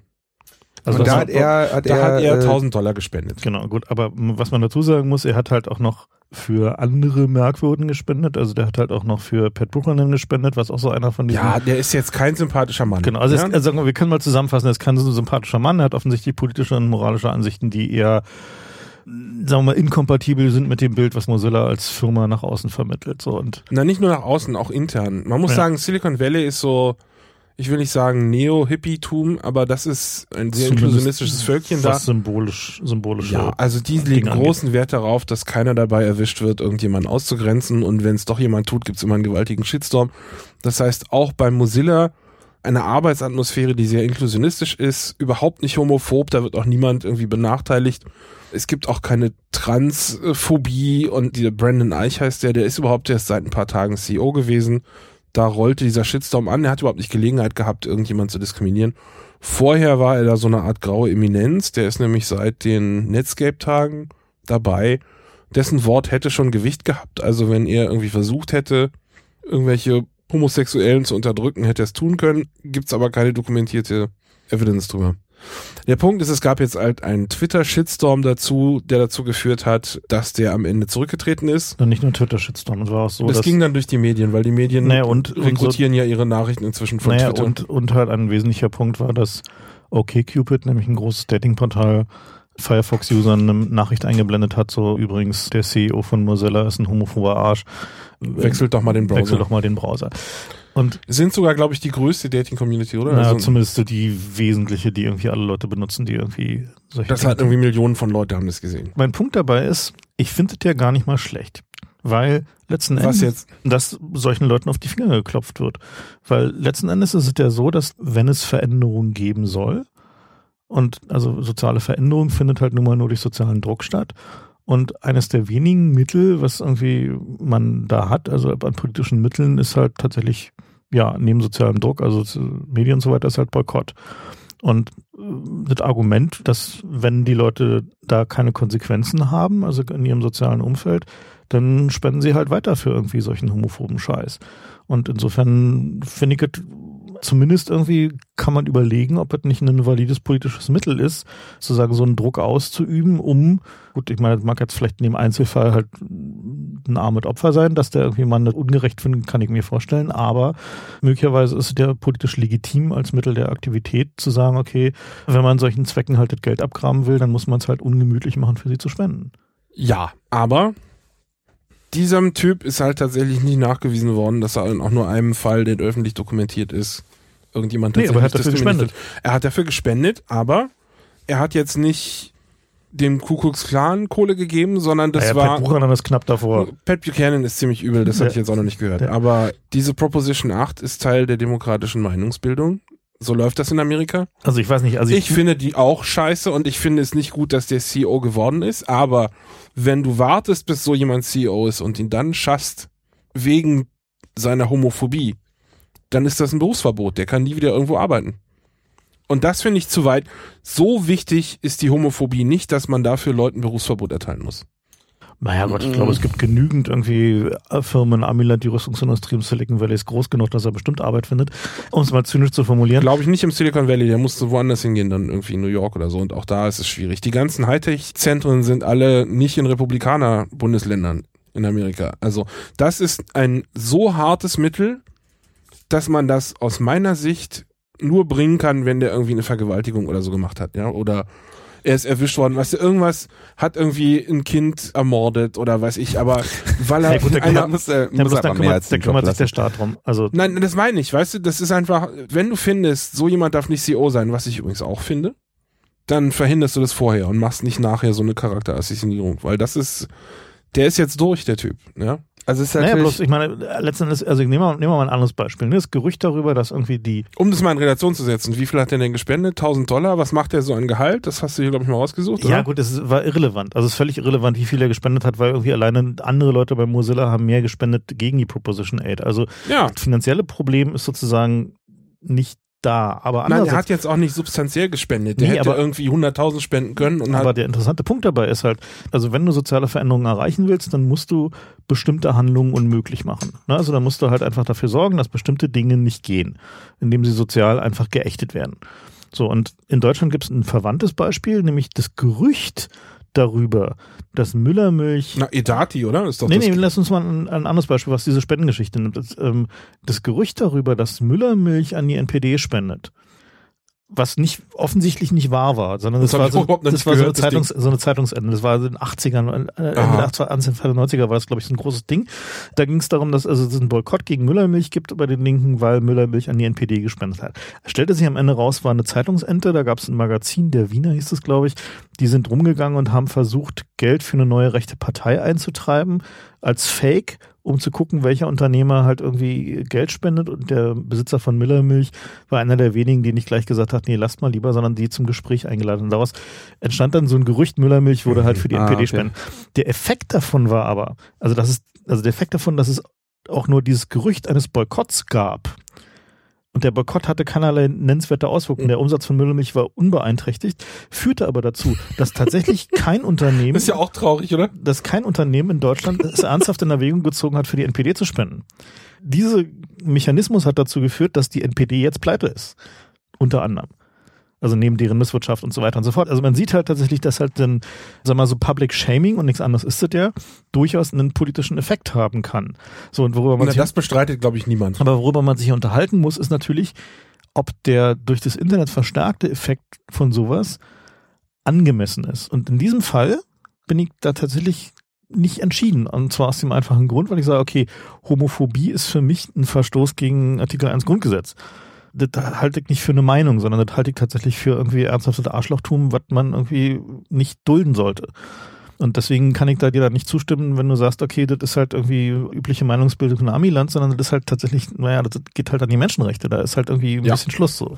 Ne, Moment mal. Also Im meine- Moment wird ja. dieses Menschenrecht für die homosexuelle Ehe ja noch in sehr vielen Ländern dieser Welt einfach per Dekret verletzt. Ja, also das, Mhm. den Punkt möchte ich ja auch mal festhalten. Das heißt, es gibt sehr viel größere Probleme der Homophobie, auf die man sich stürzen kann. Aber nicht mit drei Klicks. nicht mit drei Klicks. Ist Und richtig. wir reden hier auch nicht von Uganda, ja, ich- wo die Leute dann erschossen werden, wenn sie schwul sind oder als schwul gelten, sondern wir reden hier von Amerika, Ja, wo es darum also geht, ob mal, die so- steuerliche Vergünstigung kriegen. Und im Wesentlichen, also abgesehen von den finanziellen Fragen, die kann man ja auch so wie Deutschland regeln mit so einer irgendwie lame-ass-Methode, dass man sagt, okay, das heißt nicht Ehe, aber es ist im Grunde eine Ehe, geht es doch um die Frage, ob Schwule gemobbt werden oder nicht, weil sie schwul sind.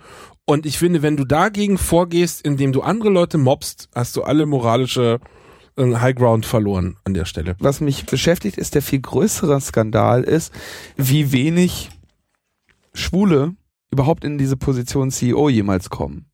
Ja, Mhm. oder wenn sie in der Situation sind, das dann verheimlichen müssen. Oder schau dir, du hast das Fußballbeispiel angefangen, schau dir den deutschen Fußball an.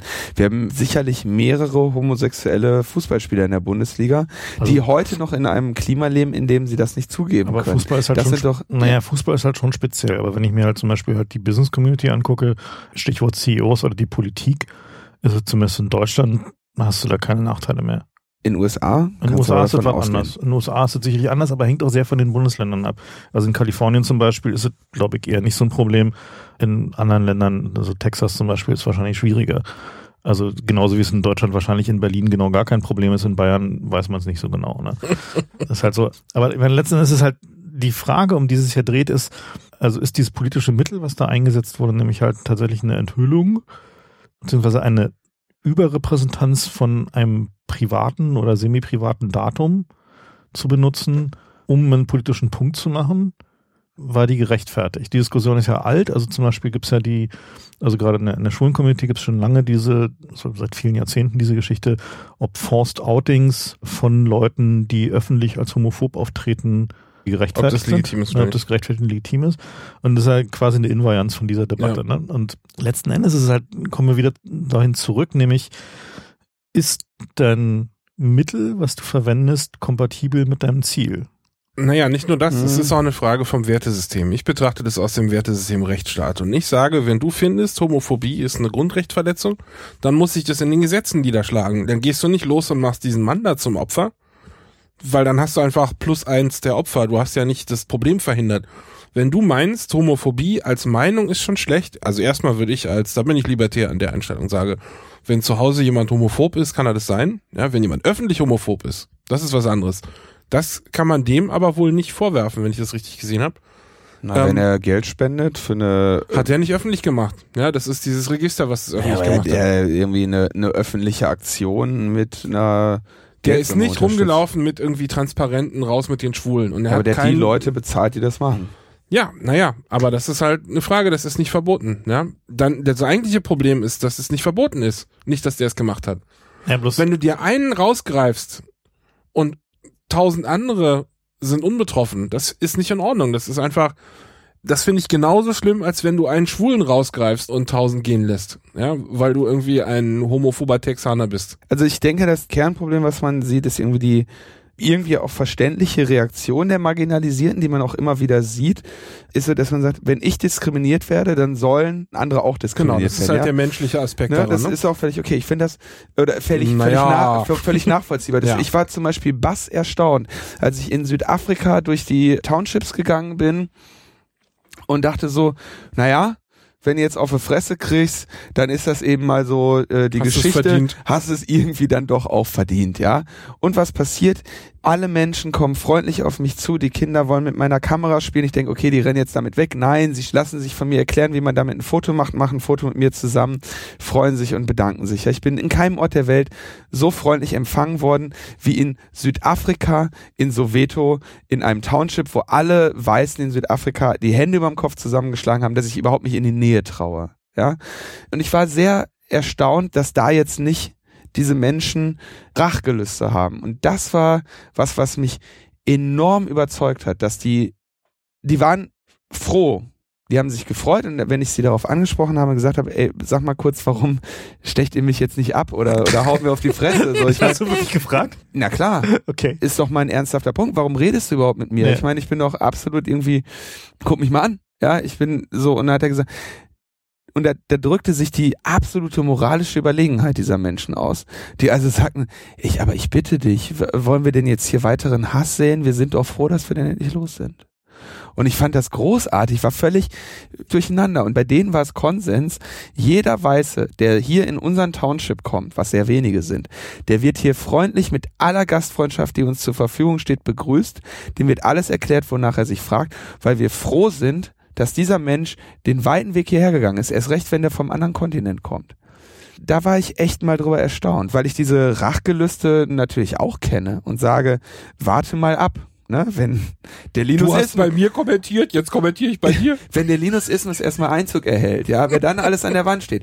Und genau das nämlich nicht zu tun. Ich denke, da kann man natürlich auch sehr viel äh, Größe drin zeigen. Ich bin zum Beispiel klammheimlicher und auch offener Freude darüber, dass dieser Typ acht Jahre später für diese Scheißaktion, die ein winziger Fliegenschiss in seinem langen Leben war, der Mann hat viel gemacht, ist absolut unrelated, ist cruel and unusual punishment für irgendwie eine kleine Wahlkampfspende, die der aus der Portokasse geleistet hat.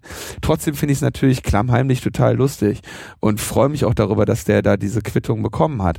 Aber moralisch kann ich nicht unterstützen, dass das so passiert ist. Denn das Problem ist ein anderes, das Problem findet woanders statt.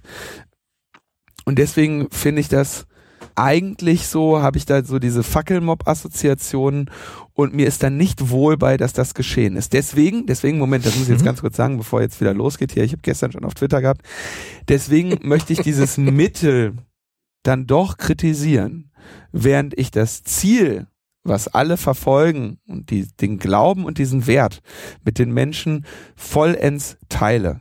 Naja, die, genau da sind wir halt bei der Frage, welche politischen oder auch nicht politischen Mittel sind denn gerechtfertigt, um ein Ziel zu erreichen? Na, Moment, Moment. die- Moment. Kannst, du kannst Nein, auch nein, nein, noch nein, nein, das lass mich, mal, argumentieren. lass, mich mal, lass mich mal den Gedanken zu Ende bringen. Also was ist eigentlich der gerechtfertigte Satz an Mitteln, der uns in bestimmten Fällen zur Verfügung steht? Und wir ver versuchen ja immer eine moralische Abwägung zu treffen. Und auf der Basis der Werte, die wir hochhalten. Ne? Und also man kann da halt irgendwie in die absoluten Extreme geraten. Also wenn man sich halt irgendwie anguckt, halt irgendwie 68er-Bewegung versus RAF, die halt ja quasi auch einen Dissens über die Mittel hatten, die halt notwendig sind, um halt irgendwie diesen Kapitalismus zu beenden.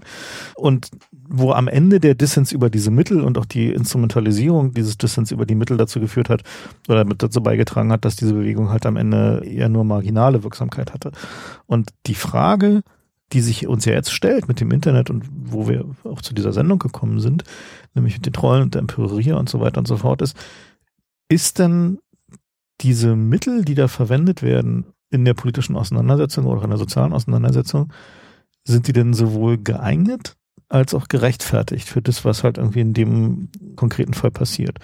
Und die Antwort liegt halt tatsächlich wiederum in dem Wertesystem, was wir da zugrunde legen. Also nämlich, ob wir sagen, okay, der war ein hinreichend großes Arschloch, dass wir in Kauf nehmen, halt eine moralisch minderwertige Handlung zu begehen, nämlich den halt irgendwie mit Daten aus seiner Vergangenheit zu belästigen und ihn um seinen Job zu bringen, um ein politisches Ziel zu erreichen? Oder sagen wir, okay, äh, nee, das war eigentlich so ein Mittel, was nicht hätte angewendet werden sollen. Und ich glaube, auch da werden wir wieder genau an diesem Punkt landen, dass dadurch, dass wir keine wirklichen Debatten mehr führen, also keine Debatten, die irgendein Ziel, ein Outcome haben, wird dieses Problem nicht weggehen. Also ich vermute mal, dass einer der wesentlichen Differenzierungsmerkmale innerhalb der sozialen Bewegung der Zukunft sein wird, dass man sich von vornherein explizit darüber einigt, was die legitimen Mittel sind. Das kann man, glaube ich, so allgemein nicht sagen. Das weiß ich nicht. Ich bin mit diesen legitimen Mitteln, das, also ich finde eine. Lass mich ne, mal ein ganz krasses Okay. Beispiel bringen, um das auf den Punkt zu bringen. Nach dem Zweiten Weltkrieg die Nazis umbringen oder lebenslange Haft? Das finde ich ging ja eine der leider beides Kernfragen. nicht. Ging ja beides nicht. Die mussten ja irgendwie die Eliten erhalten. Die hatten ja jetzt einfach ihre Eliten. Nee, ich meine jetzt wirklich die, die krassen Täter, so Leute wie, die, die haben ja ein paar Leute hingerichtet, ja? Oder haben es versucht und haben sich dann irgendwie mit Selbstmord entzogen. Aber wenn du nach dem Zweiten Weltkrieg als Staat Israel jemanden wie Eichmann fängst und du bist überzeugt davon, es ist ein Täter, der ist einer der Hauptschuldigen am Holocaust, bringst du den dann um? Oder sagst du, es ist wurscht, wie viel er getan hat, wir wollen auf dem moralischen Highground bleiben?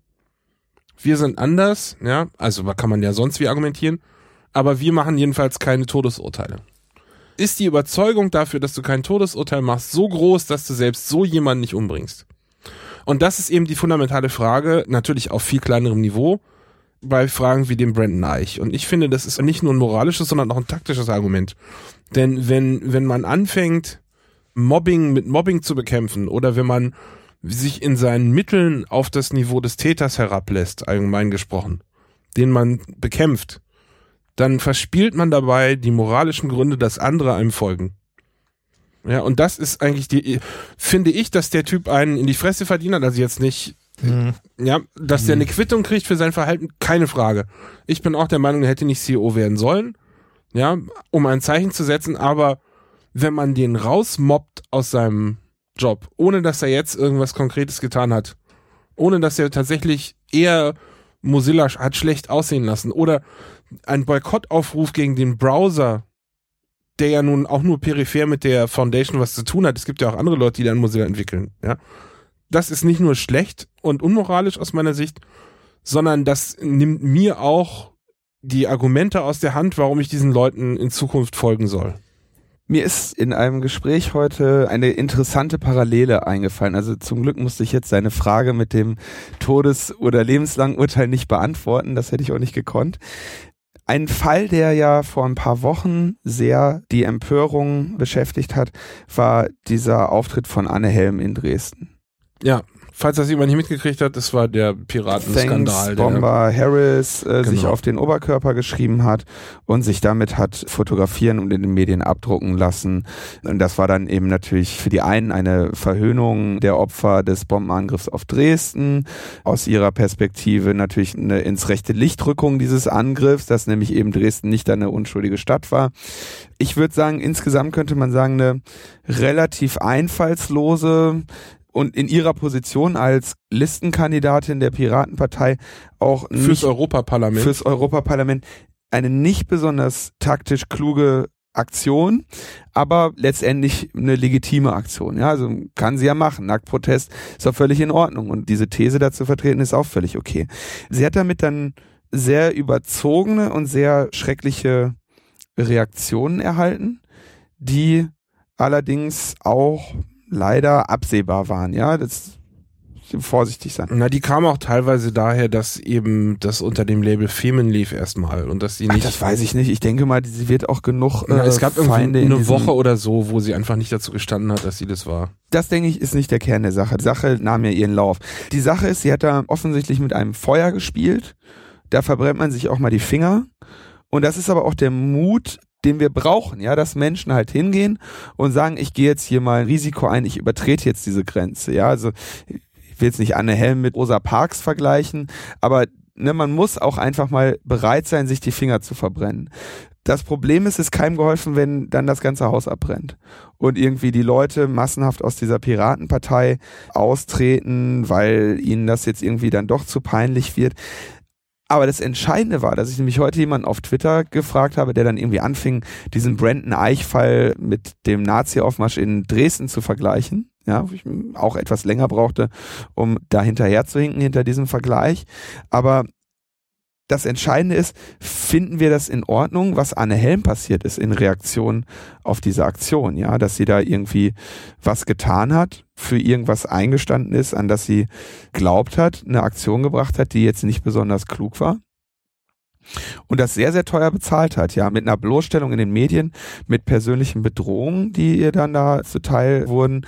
Also, weiß ich, Udo Vetter ist doch, glaube ich, dann in Reaktion darauf ja. aus der Piratenpartei ausgetreten, ja, ein renommierter Mann, der dann da irgendwie noch einen größeren Schaden auf diese Partei bringt durch seinen öffentlich erklärten Austritt und so weiter. Da ist ja jetzt wirklich viel Porzellan zerschlagen worden und ihr eigenes natürlich auch. Ich würde gar nicht an der Piratenpartei das festmachen. Nee, nee, überhaupt nicht, aber ich jetzt nur, immer nur das ihr größere, Schicksal. Ja, aber das größere Problem finde ich, dass du mit so einer Aktion Leute, die unentschieden sind oder in der Mitte stehen, den Nazis in die Hände treibst. Wenn du sagst, hier, Hallo Bomber Harris, dann führt es zu einer Schockreaktion bei den Leuten. Das ist ja gewollt.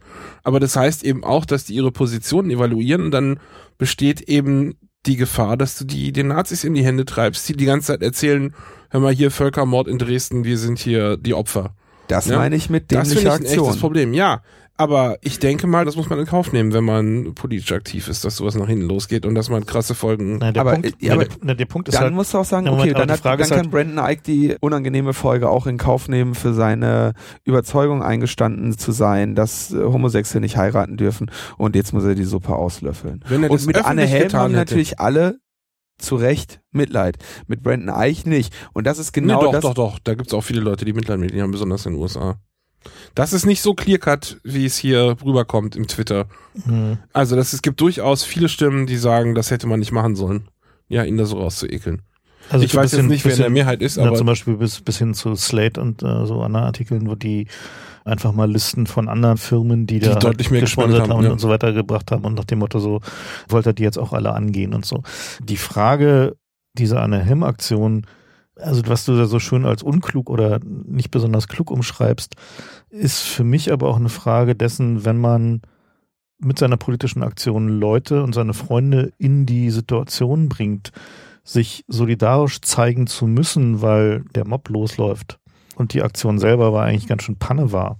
Oder man sich mit der Aktion, also ich zum Beispiel kann damit inhaltlich so überhaupt genau gar nichts anfangen. Dazu weiß ich zu viel darüber, wie der Zweite Weltkrieg abgelaufen ist. Trotzdem äh, finde ich natürlich nicht gut, wenn irgendwie äh, Nazis anfangen, Anna Helm zu bedrohen. So, ne, das ist nur eine Frage, denn wie dann wiederum einfach die Sekundär- und Tertiärfolgen von so einer Aktion, wenn man nicht besonders lange drüber nachdenkt, dazu führen, dass die eigentliche politische Message halt überhaupt nicht mehr im Raum steht. Also dass es halt überhaupt nicht mehr darum geht, was ihr eigentlich politisch erreichen wollt. Also wenn ich mit ihr da nicht übereinstimme, kann ich erkennen, dass das eine politisch zumindest legitime Ansicht ist, die sie da äußert.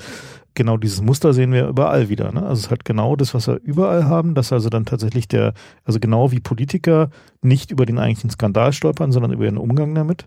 So immer, in, in jedem Einzelfall. Also, Moment, Moment. Ich finde, hier gehen wir gerade ein bisschen weit. Also, wenn ich sage, die muss auch die Konsequenzen tragen, meine ich nicht, dass sie von Nazis sich bedrohen lassen muss. Ja, das ist nochmal ein Ding, was ich hier vielleicht ausdrücklich nochmal sagen will, dass unser Staat nicht verhindern kann, dass man in solchen Fällen dann von Nazis gemobbt wird. Das ist ein echtes Problem, was unabhängig vom Anne-Helm-Fall mal gelöst werden muss. Aber was ich sagen wollte, ist, wenn du so eine Aktion machst, musst du damit leben, dass andere Leute damit nicht einverstanden sind und irgendwie dann Kontra geben. Nicht, dass du mit Gewalt bedroht wirst. Der interessante Punkt ist ja eben, dass diese Erwartung, dass unsere Helden Heilige sind. Ne, also dass Das, halt ist das ein deutsches Problem eigentlich Nee. oder generell? ist generell. Ach Frank, jetzt hast du wieder Helden. Jetzt, jetzt haben wir wieder eine Heldendebatte. Ja, Entschuldigung, Helden, lass uns, lass uns nicht Okay. Helden sagen, lass uns die Protagonisten. Ja, lass uns einfach nur Protagonisten sagen, ja, damit wir irgendwie neutral bleiben. Die haben wir immer mehr. Ne? Also wir haben halt bei Politikern diesen Anspruch, so dass die makellos sind. Wir haben die, Wollt? ja, zumindest gibt es diesen Anspruch. Mhm. Ja, du hast den vielleicht nicht, weil du zynisch bist, aber so allgemein ist tatsächlich der. Ich also erwarte nur von Fußballern, dass sie moralisch einwandfrei agieren und der, ihre nein, Steuern von. Fußballmanager. Genau, von Fußballmanagern. Genau. Bei Fußballern können wir mal Ausnahmen machen.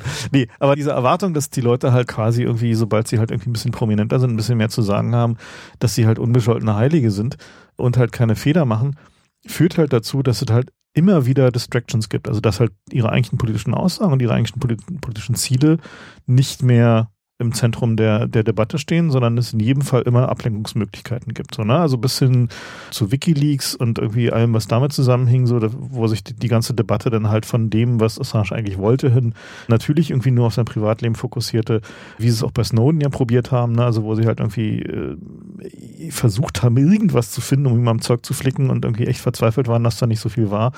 Und es genauso halt irgendwie bei allen anderen Leuten ist, die irgendwie ein bisschen mehr im Zentrum halt von solchen Ereignissen stehen, dass halt diese Erwartung auch innerhalb der Bewegung ist, dass die Protagonisten, die weiter vorne stehen, quasi makellos sind. Ja, und ich bin mir noch nicht ganz sicher, wo das eigentlich herkommt.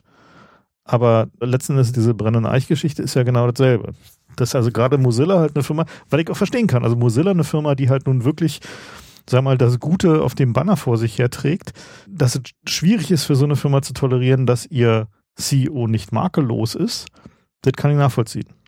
Nee, ich ehrlich gesagt nicht, weil dann musst du das auch bei allen anderen anwenden und musst sagen, ja, der darf auch nicht irgendwie Programmierer sein hier. Entweder du findest, dass das moralisch anstößig ist und solche Leute bei dir nichts verloren haben oder nicht. Aber sagen, der ist jetzt CEO, da gelten andere Maßstäbe, das finde ich scheiße. Außer es geht hier tatsächlich um öffentliche Aktionen, weil dann kann man argumentieren, der beschmutzt das Image von Mozilla. Deswegen wollte ich den Brandon Eich nicht in der Sendung haben. Wieso? Naja, ich meine, das war eigentlich ein kein, Aber wir, wir lassen uns mal weiter Auf, auf, dein, auf deine These, wa- Ja. was ich glaube, wo das herkommt, ist nämlich genau, dass du dann in dieser Situation bist, wenn du wirklich was erreichen willst, musst du eigentlich zynisch handeln, Mhm. aber dogmatische Leute hinter dir versammeln. Ja, Mhm. du musst irgendwie zynisch eine dogmatische Gruppe führen. Und was dann natürlich blöd ist, wenn du irgendwie deren eigenen Dogmen, für Nicht die du dann genügst. natürlich Symbol wirst, Nicht genügst. denen nicht genügst. Ja, Mhm. und das ist dann da, wo es, wo dein Kopf unweigerlich äh, rollt. Wo wir genau diese Folie haben vom GCHQ, über wie man Gruppen zersetzt. Ne, da haben sie genau diese schöne Kurve, wenn halt irgendwie Führungspersonal nicht den eigenen moralischen Ansprüchen genügt, dann haben sie halt da Ansatzpunkt. Und deswegen sind Gruppen Es gab so ja eff effizient, wenn sie eben keine besonders konkreten moralischen Ansprüche haben, sondern so sehr diffus, ja, also sowas wie Galaktische Christ- Community. Christdemokratisch zum Beispiel ist super, ne? Mhm. Kannst du gut machen. Da sind wenig konkrete Verstöße und inzwischen ist die Welt sogar so weit, dass dem Christdemokraten irgendwie mehrfache Scheidungen ihrer durchgehen lässt. Ehe. durchgehen lässt und so, ne? Ja.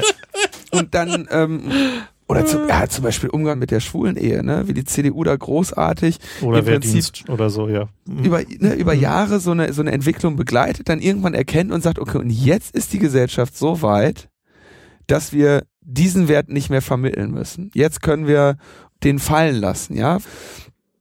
Sehr interessant, wie du es halt schaffst, in dieser Welt zu agieren. Wir müssen ja nicht nur immer darüber äh, reden, wie wir quasi als die Guten uns gegenseitig zerfleischen, sondern auch mal überlegen, wie es die Bösen schaffen, dass ihnen das nicht passiert. Ja, das ist richtig.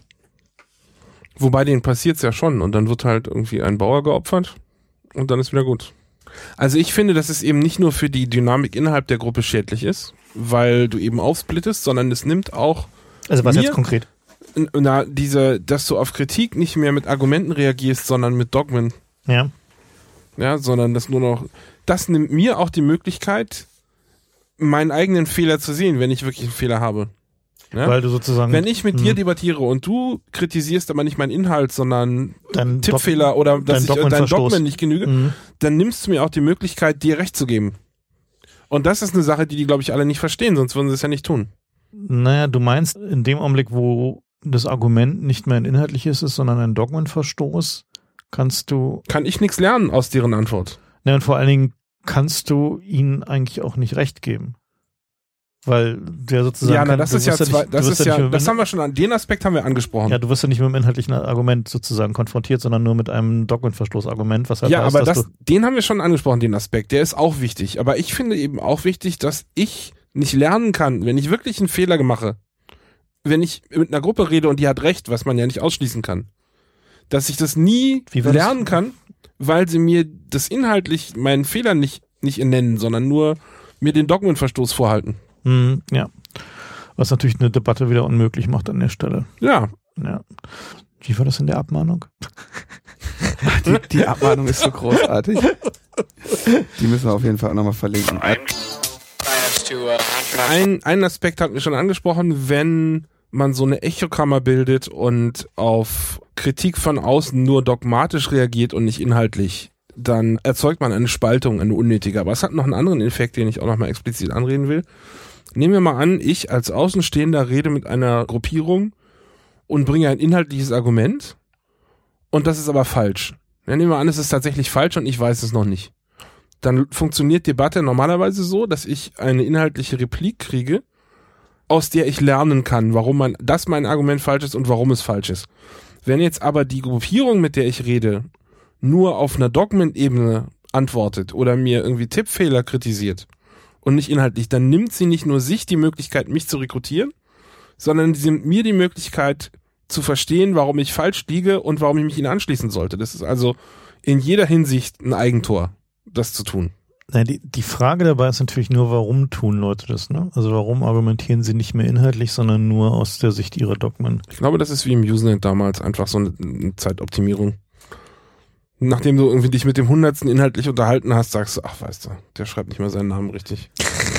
Naja, ich werde kurz dieses Usenet als Ursprung der heutigen Debattenkultur im Internet hat ja äh, so Es funktioniert erschreckend gut, darauf irgendwie die ganzen Fehlstände der Debattenkultur heute Ja, zurückzuführen. also mal, eigentlich können wir alles daherleiten. Also Ja. eigentlich, also meine zentrale These dabei ist immer, dass das Internet ist eigentlich zu groß.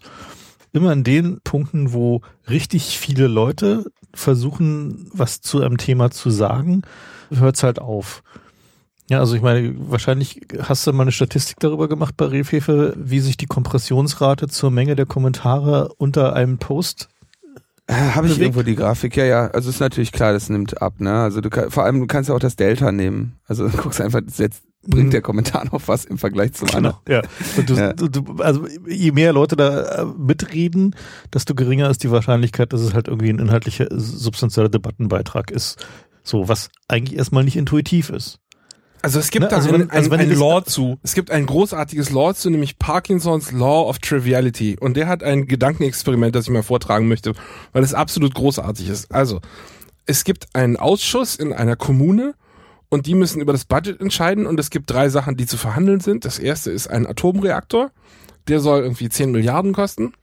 Das zweite ist ein Bike Shed, also ein Fahrradunterständer, der kostet 350 Dollar. Und das dritte war irgendwas für 5 Dollar, völlig unsinnig. Das spielt überhaupt keine Rolle. So, und die Beobachtung an diesem Law ist, dass sie sagen, der Atomreaktor wird sofort durchgewunken, weil die Leute alle annehmen, hey, das ist kompliziert und technisch. Die Leute, die das vorschlagen, werden schon wissen, was sie tun. Aber bei dem 350 Dollar Fahrradunterstadt-Ding reden alle mit. Es zieht sich Tage, Wochen lang hin, die Debatte, weil jeder eine Meinung dazu hat, ob der jetzt grün gestrichen wird oder gelb gestrichen wird. Und es dauert ewig, bis es da einen Konsens gibt, weil einfach jeder sich gerne einbringen möchte, der in diesem Committee mitarbeitet. Und so führt es eben dazu, dass gerade über, je trivialer das Ding ist, was da abgestimmt wird, desto mehr haben die Leute den Eindruck, da kann ich auch mitreden, ohne jetzt groß hier was kaputt zu machen, ohne mich als Vollidiot zu outen. Ja, wenn ich beim Atomreaktor was vorschlage und dann verstoße ich gegen Physikgesetze, das ist ja ein echtes Risiko. Aber bei so einem Fahrraddings, da kann ich auch mal meine Meinung anbringen. Aber wenn man sich in seiner Kompetenz berührt fühlt. Genau, und das heißt einfach, je trivialer das Thema ist, desto einfacher ist es, Leuten gemacht, sich selbst gegenüber zu rechtfertigen, warum sie da jetzt eine Position zu bekleiden sollen. Und das ist das Problem von einem Blog, was allgemein ist im Vergleich zu irgendeinem Wissenschaftler-Blog, was sich mit, was weiß ich, Zahlentheorie beschäftigt. Weil da gibt's einfach weniger Leute, die sich zutrauen, da was zu, sagen. Und dementsprechend gibt's weniger Leute, die Scheiße erzählen. Ja, das äh, kann man, obwohl, naja, Gegenbeispiel, wie gesagt, zum Beispiel mein Artikel über Atomenergie.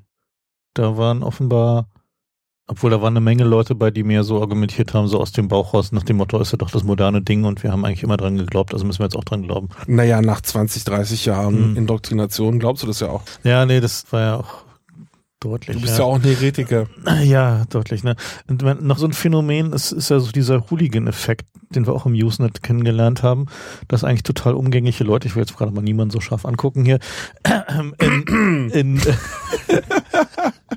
im, äh, äh, im Usenet äh, oder beziehungsweise in entsprechenden Diskussions-Mailinglisten dann halt gerne mal hier den großen Flammenwerfer der Rhetorik auspacken. Also mehr oder minder so als Freizeitsport, so ähnlich wie sich andere Leute am Wochenende, obwohl sie eigentlich sonst ganz harmlose Versicherungsvertreter sind, mal mit anderen harmlosen Versicherungsvertretern prügeln und äh, das dann Paintball-Match liefern. äh, als äh, Hooliganism äh, kennenlernen. So, das sollte man auch nicht unterschätzen. So, also dass halt durchaus immer Leute dabei sind, die, ich habe oben vergessen bei der Kategorisierung der Teilnehmer, ne, die halt äh, quasi den den Flame War als ähm, Mittel der äh, Freizeitentspannung betrachten.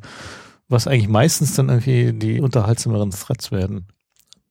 Ja, also Die werden unterhaltsam, aber da musst du auch mit der emotionalen Distanz ran. Ne? Also, Nee, nee, nee, das darf nicht so Nee. aussehen, als wenn du da mit emotionaler Distanz geht- rein. nein, wenn du das das so aussehen liest. Also, nein, wenn du, nein, niemand darf in einem Flame War den Anschein emotionaler Distanz vermitteln, aber ist klar, aber die, Moment, wenn man das richtig macht, das ist eine potente Waffe.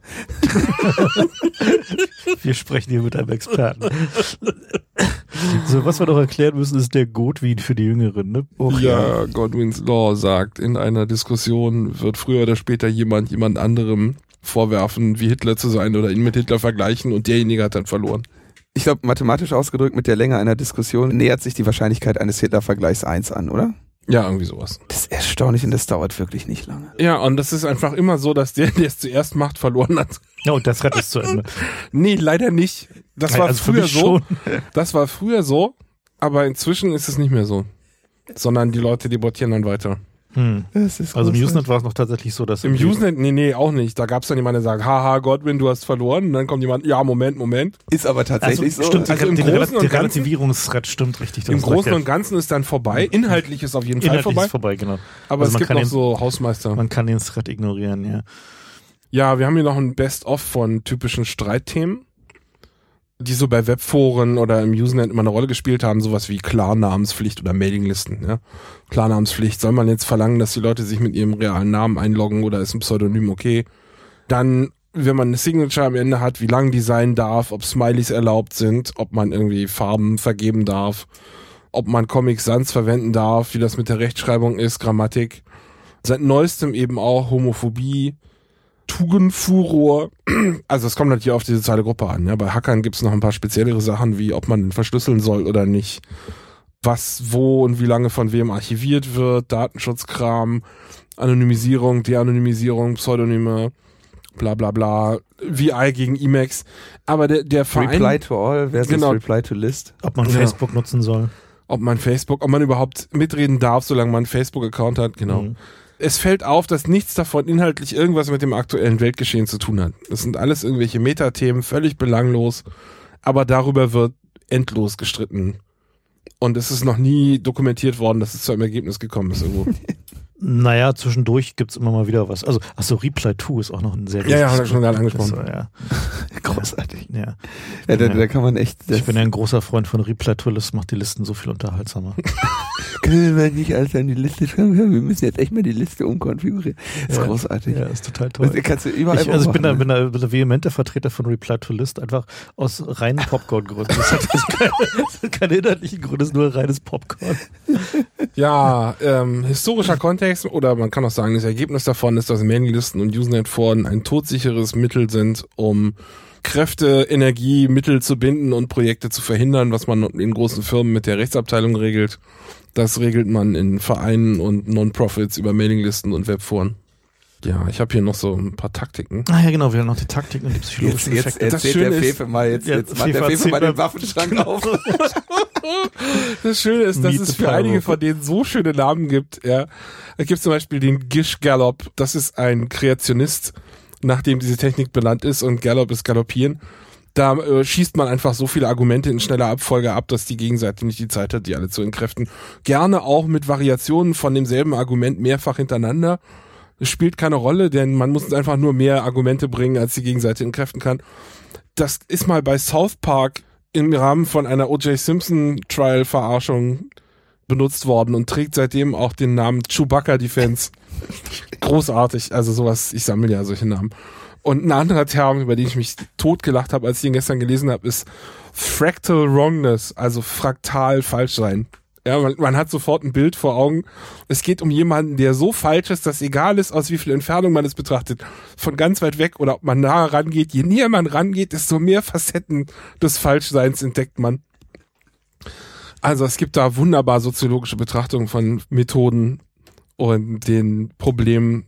So, hier noch. Dann äh, natürlich, seit wir Wikipedia haben, ist jeder überall Universalexperte. Man muss ja nur mal kurz klicken und referiert dann, ohne es wirklich verstanden zu haben. Ich will mich da auch nicht ausnehmen. also jedenfalls nicht komplett. Wir referieren ja auch gerne aus Wikipedia hier mal bei Alternativlos. Das ist nicht alles schlecht, aber es gibt eben so ein paar Aspekte daran, die das ein bisschen gefährlich machen. Der wichtigste ist der Dunning-Krüger-Effekt. Den trägt jetzt mal der Frank vor. Der Dunning-Krüger-Effekt. Kurz bei Wikipedia nachschlagen.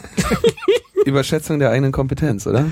Tatsächlich ist es so, wenn, wenn man eigentlich nicht so besonders viel weiß, aber Je mehr man weiß, desto weniger nimmt man an, es wirklich Genau. zu wissen. Genau, also je, je genauer man ein Thema eigentlich tatsächlich durchdrungen hat, desto mehr weiß man darüber, wie wenig man eigentlich weiß und welche Facetten dieses Themas einem noch unerschlossen bleiben oder wo es Unsicherheit und Unwissen gibt. Und je weniger man tatsächlich objektiv über ein Thema weiß, desto mehr glaubt man davon zu wissen, insbesondere wenn man den Wikipedia-Artikel gelesen hat. Das, äh, Überflogen im. Überflogen.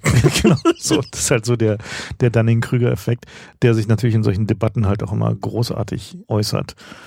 Und Das nächste ist, da wusste ich gar nicht, dass es da einen Namen für gibt. Ja, das ist auch ein ganz großartiger Genau, und zwar Effekt. ist der Effekt, wenn du ähm, einen Zeitungsartikel über ein Thema liest, von dem du wirklich Bescheid weißt. Ne, also wo du denkst, okay, oder als objektiv so ist, da kennst du dich wirklich aus. Und dann äh, merkst du so, naja, also dieser Zeitungsartikel ist nur eine sehr merkwürdig verzerrte Annäherung an die tatsächlichen Wahrheiten und Geschehnisse, die also eher So verwechselt Ursache und Wirkung so Ja, auf dem halt so, Niveau. genau. Die Überschrift stimmt überhaupt nicht. So. Also es halt repräsentiert eigentlich alles falsch. Halt also ungefähr so, es gibt halt nur so ungefähre Annäherungen an die Fakten, so also halt so der Radio-Irrelevant-Effekt. Das ist halt so So. grober Bullshit. Und dann blättert man um Genau, und blättert man- und liest einen Artikel aus einem anderen Genre und vergisst sofort, dass man gerade gelernt hat, dass diese Zeitung Scheiße publiziert und geht davon aus, dass dieser andere Artikel komplett die Wahrheit ist. und benutzt ihn in seiner Argumentation. Nennt sich Gell-Man Amnesia. Genau. Ja. Ja, was Jetzt kommen wir schon zu- Ach, zu schwierigeren. Ganz tollen, ganz tollen Begriff auch. Ultra Crapidarian. Das ist ähm, aus ist Latein. das Das, ist so.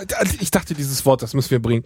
Also Ultra heißt mehr als, Mhm. ja sozusagen. Und Crapidarian sind Sandalen. Also was gemeint ist, ist ein Schuster. Es geht, es gibt, halt, was wir heute sagen, Schuster bleibt bei deinen Leisten. Den Spruch gab es auch in Rom Mhm. bei den alten Lateinern und da hieß es halt Schuster bleibt unterhalb, also bleibt bei Sandalen, nicht höher als die Sandalen. Hm. Und ein Ultra Crepidarian ist jemand, der über die Sandalen hinausgeht. Also jemand, der von Sachen schreibt, von denen er keine Ahnung hat.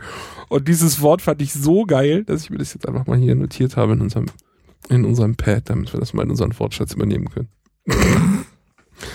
Ja, es bildet sich üblicherweise auch so eine Wagenburg-Mentalität raus, wenn man anfängt im Internet zu verhandeln mit irgendwelchen Gruppen. Ja, dass man den Eindruck gewinnt, man ist von Idioten umgeben, überall nur Vollidioten und wir müssen uns hier verteidigen, wir müssen uns zusammen raffen, Klar, insbesondere wenn die dann halt nicht den richtigen Jargon sprechen oder halt irgendwie dem Dogmen, böse Begriffe der verwenden, Dogmenbasis nicht keine entsprechen. Triggerwarnungen an ihre Blogposts machen und ähnliche Dinge tun. Ja, das geht ja gar nicht. Dann ist natürlich die Wagenburg die Rettung äh, aus dem bösen Universum.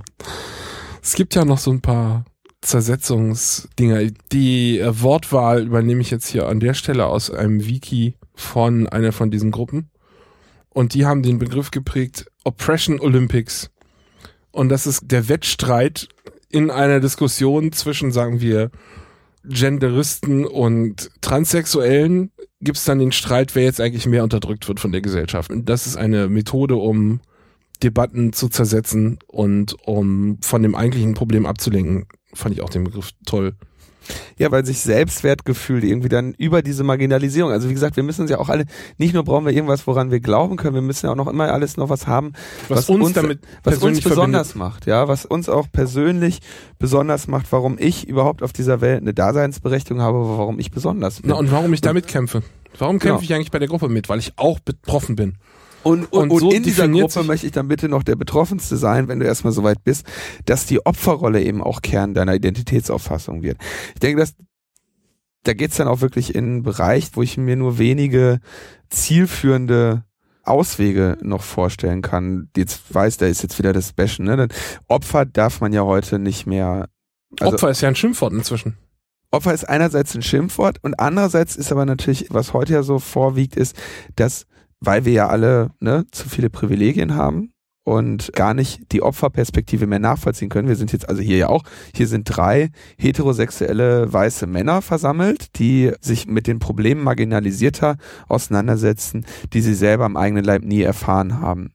Und was da natürlich häufig, denke ich, auch zu Recht argumentiert ist, dass gesagt wird, nur das wirkliche Opfer, nur jemand, der wirklich unterprivilegiert ist und unter diesen Benachteiligungen zu leiden hat, kann beurteilen, ob da eine Diskriminierung stattfindet oder nicht. Also zum Beispiel, Ja. Männer können sich hinstellen und sagen, bei uns können auch Frauen arbeiten, die hätten genauso die Beförderung bekommen können wie ich.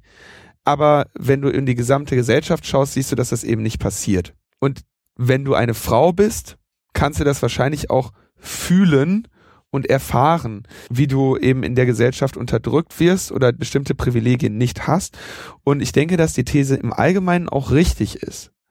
Was wir aber beobachten, ist, dass oder was ich beobachte in Diskussionen, ist, dass von dem allgemeinen Fall auf den Einzelfall gesetzt wird, dass nämlich die betroffene Person im Einzelfall den Definitionsraum darüber hat, bin ich jetzt gerade Opfer oder nicht. Spielt sich zum Beispiel interessante Debatten bei Veranstaltungen. Machst eine Veranstaltung, machst ein, sagen wir mal, du machst einen Kongress für Computerinteressierte. Moment, Moment. Es geht nicht darum, bin ich, bin ich gerade Opfer, sondern bin ich allgemein Opfer, ist mein Eindruck. Es geht nicht darum, werde ich jetzt hier gerade diskriminiert, sondern es geht eher darum, kann ich allgemein von mir sagen, dass ich Genau. diskriminiert werde. Das ist richtig. Was ich jetzt sagen will, Ja. möchte, geht darüber noch so ein bisschen hinaus. Genau. Dass es jetzt dieses Axiom gibt, das Opfer hat Recht. Ja, also häufig bei so Fragen der sexuellen Belästigung von Frauen im Rahmen von Großveranstaltungen, ne? Wenn die Frau sagt, ich fühle mich durch diesen Mann belästigt, dann hat die Frau recht, weil sie ist das Opfer. Das hast du aber falsch zusammengefasst. Es ist nicht das Opfer hat recht, sondern ob es ein Opfer ist, hängt davon ab, ob sich als Opfer fühlt. Was ja durchaus gerechtfertigt ist ja ist bei. Sachen für Gewalt. Nein, nein, nein. Die Frage ist, Opfer ist ja an sich kein Weasel-Word, sondern Opfer heißt, da ist was passiert.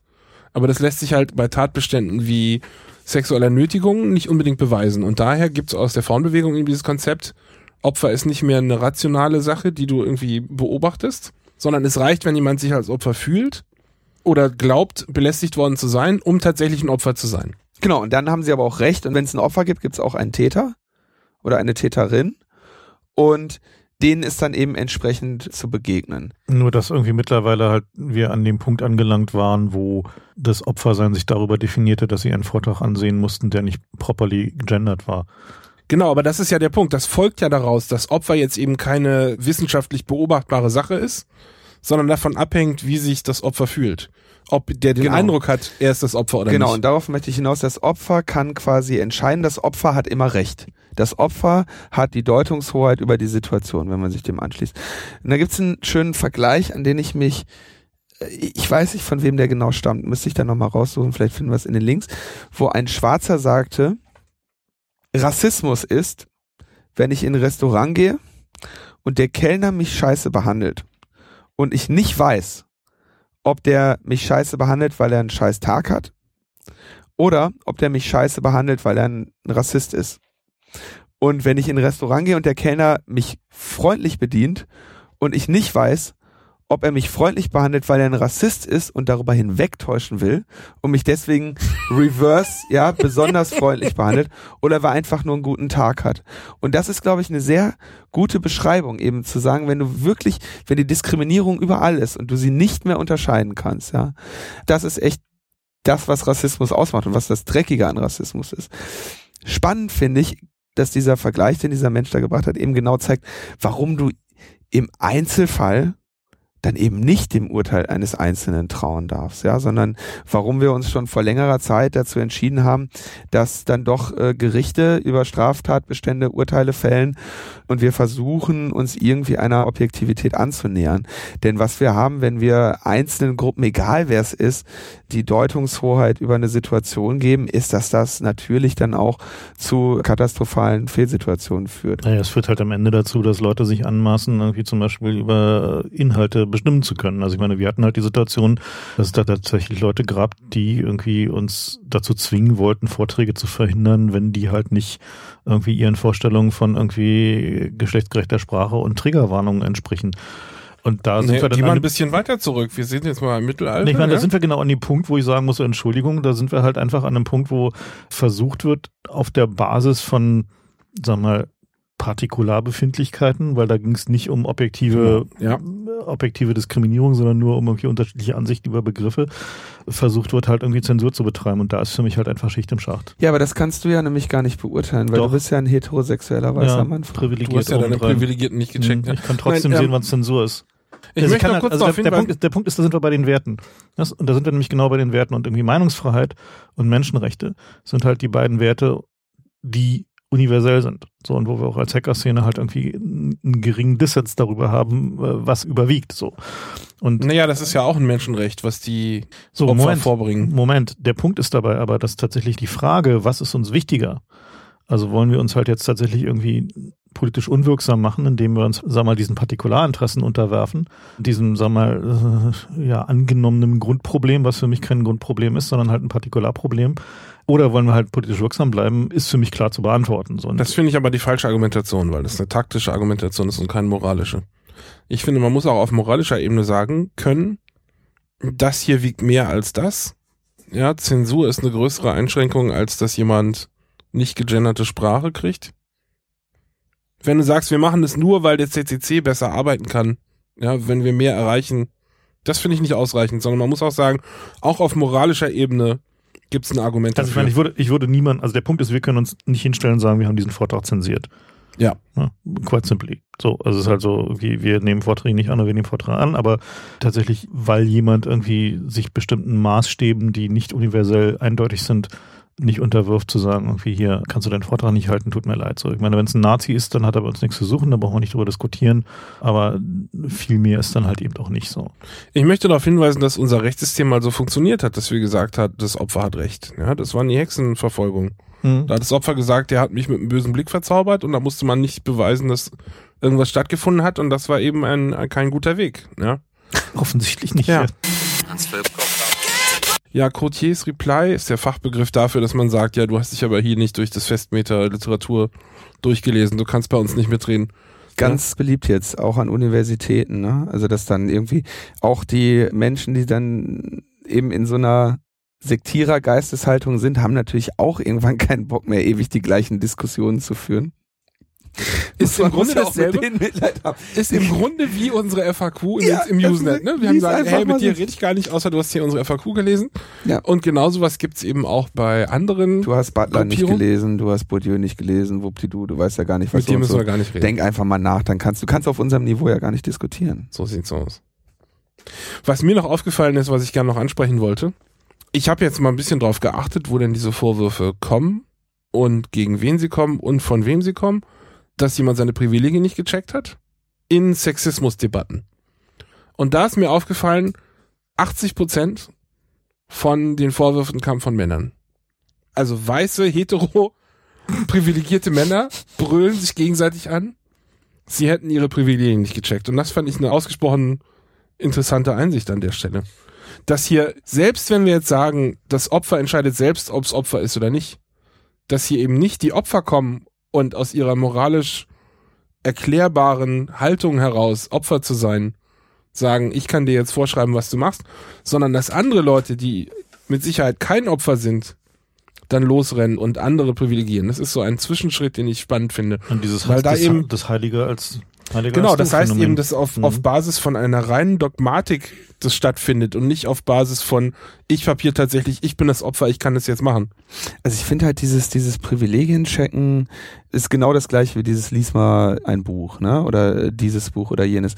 Ich finde das äh, so mit einem der unlautersten äh, Moves, die ich, denen ich in, in Diskussionen begegnen kann. Ja, dass du also, wie gesagt, ich bin ja absoluter Zyniker und bewerte jedes Mittel eigentlich nur nach seiner Effektivität. Und wenn ich dann irgendwie mal eine Kritik übe, und mir dann einer kommt mit, ja, aber du als Privilegierter, ne? Und dann check mal deine Privilegien. Das ist so ein Mittelfinger-Argument, ne? Ja, Es- ne, es ist einfach so, damit wird mir ja jede Möglichkeit des Nachdenkens abgesprochen. Naja, ich bin da mittlerweile auf dem Punkt zu sagen, so, na gut, ich äh, benutze halt meine Privilegien dazu, irgendwie äh, tiefer und länger nachdenken zu können, weil ich zum Glück die Zeit und die Chance dazu habe. Und leite aus meinen Privilegien möglicherweise ab, dass ich das äh, Thema tiefer durchdrungen habe als du. Was ein richtiges Scheißargument ist, weil du musst du erstmal Aber du gegen machst, genau- aber du machst du genau das Gleiche. Also Ja, natürlich. Ich finde, man muss von dieser, man muss von dieser Ebene weg, ja. Also es gibt natürlich auch dieses gesamte Empöreria-Phänomen, ist natürlich auch echt verstärkt durch Twitter. Ne? Natürlich. ja. Und äh, Facebook. das, was diese gesamten Gedanken und Weltkonstrukte, die die Menschen da haben und die auch alle echt wirkliche Probleme unserer Gesellschaft betreffen. Das bestreite ich. Okay, das bestreitest du, ich aber nicht. Lass mich ganz kurz. Äh, Führ das zu Ende aus, ich dann versuche eben den Satz zu Ende zu führen, ja. Also ähm, Sexismus ist ein offensichtliches Problem und viele andere Probleme, derer sich diese Menschen angenommen haben, sind auch welche. Ja, es mag sein, dass sie die in ihrer Bedeutung überschätzen oder dass ich sie in der Bedeutung unterschätze. Anerkennen werde ich in der Regel jedes einzelne ihrer Grundprobleme, dass sie meinen, das existiert also ich finde es nach wie vor unlauter, ja, wenn ich dann sage so, pass mal auf, wenn dein Problem dieses und jenes ist und das das Mittel ist, was du wählst. Und ich sage, das kritisiere ich. Also ein schönes Beispiel ist zum Beispiel Antifa. Ne? Gehst, gehst hin und sagst so, dieses und jenes ist das Problem. Und um dieses zu bekämpfen, gehen wir jetzt hin und randalieren, ja, schmeißen Scheiben ein, kriegen am Ende von Bullen einen auf die Fresse und sagen Polizeigewalt, äh, Bullenstaat. So, so grob funktioniert dieses Konzept. Oder so grob funktioniert das Ritual, nicht das Konzept. Das Konzept ist nämlich ein anderes.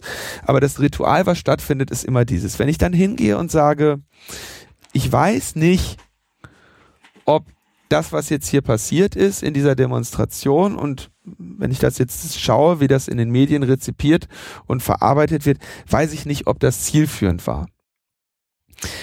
Dann habe ich sofort eine ewige Legitimitätsdebatte an der Backe, ja. Das ist aber legitim. Wir haben hier das Recht zur Gegenwehr und wir sind hier eine marginalisierte Gruppe und wenn uns niemand mehr zuhört, dann müssen wir uns mit Gewalt verteidigen. Das ist richtig. Stimmt Nee, Moment, alles. das ist nur dann richtig, wenn du dich nicht selber marginalisiert hast. Gut, lass Das mal Linus die- Argument zu Ende bringen. die, ja. die Frage ist, der Punkt ist, ich möchte auf die Frage des Zielführens hinaus, ja, und ob die Antifa im Moment das Beste im PR-Bereich für sich rausholt, mag ich anzuzweifeln. ja, Du hast es vorhin so schön zusammengefasst, als wir drüben am Tisch saßen. Mach das doch nochmal. Die Ziele und die Mittel, Die wie müssen die verwechselt werden. Brich das nochmal runter. Das war irgendwie so ein Zwei-Satz-Ding, was einfach die gesamte Problematik auf den Punkt gebracht na, hat. wir, wir müssen unsere Mittel einfach von den Zielen trennen, ja. Also wir haben Ziele, über die sind wir uns einig. Wir haben unterschiedliche Mittel und wir müssen oder wir favorisieren unterschiedliche Mittel. Und über diese Mittel müssen wir diskutieren können, ohne dass wir direkt meinen, dass der andere unsere Ziele in Frage stellt. Und das ist das, was uns die ganze Zeit im Weg steht. Ja, wenn ich jetzt sage, oh, das ist aber jetzt ein bisschen hart, dass dieser Renton Ike da zurücktreten musste. Und dann geht das direkt los. Ja, hier lehn dich zurück in deiner Homophobie, du privilegierter ja, so weißer sieht's Mann. Dann habe ich irgendwie später habe ich dann gesagt, okay, ich würde jederzeit 1000 Euro an eine Anti-Ehe-Initiative spenden. Und dann ging es natürlich auch los, ja, weil ich irgendwie dann die die Aus. Was bist du denn für ein degenerierter was hier? bisschen für de- degenerierter und dann habe ich dann mal darauf hingewiesen, dass ich mich als unverheirateter Single steuerlich massiv unterprivilegiert fühle. Und dann ging es natürlich rund, äh, was, dass ich jetzt irgendwie die, die, den heiligen Akt der Eheschließung dann da irgendwie diskreditiere oder so. Ja, super. Na, aber das war übrigens äh, sehr schönes Trollen, wenn ich mich da mal selber loben Ja, ja, darf. also muss ich auch sagen, du hast wirklich jede einzelne Gruppe der Reihe nach dich aufgebracht. Also ich, ich, ich denke, das, das ist eigentlich ein, ein ganz guter Abschluss. Ich denke, wir müssen wirklich darüber nachdenken, wie wir unsere Diskussion über die Mittel von den Diskussionen über unsere Ziele trennen.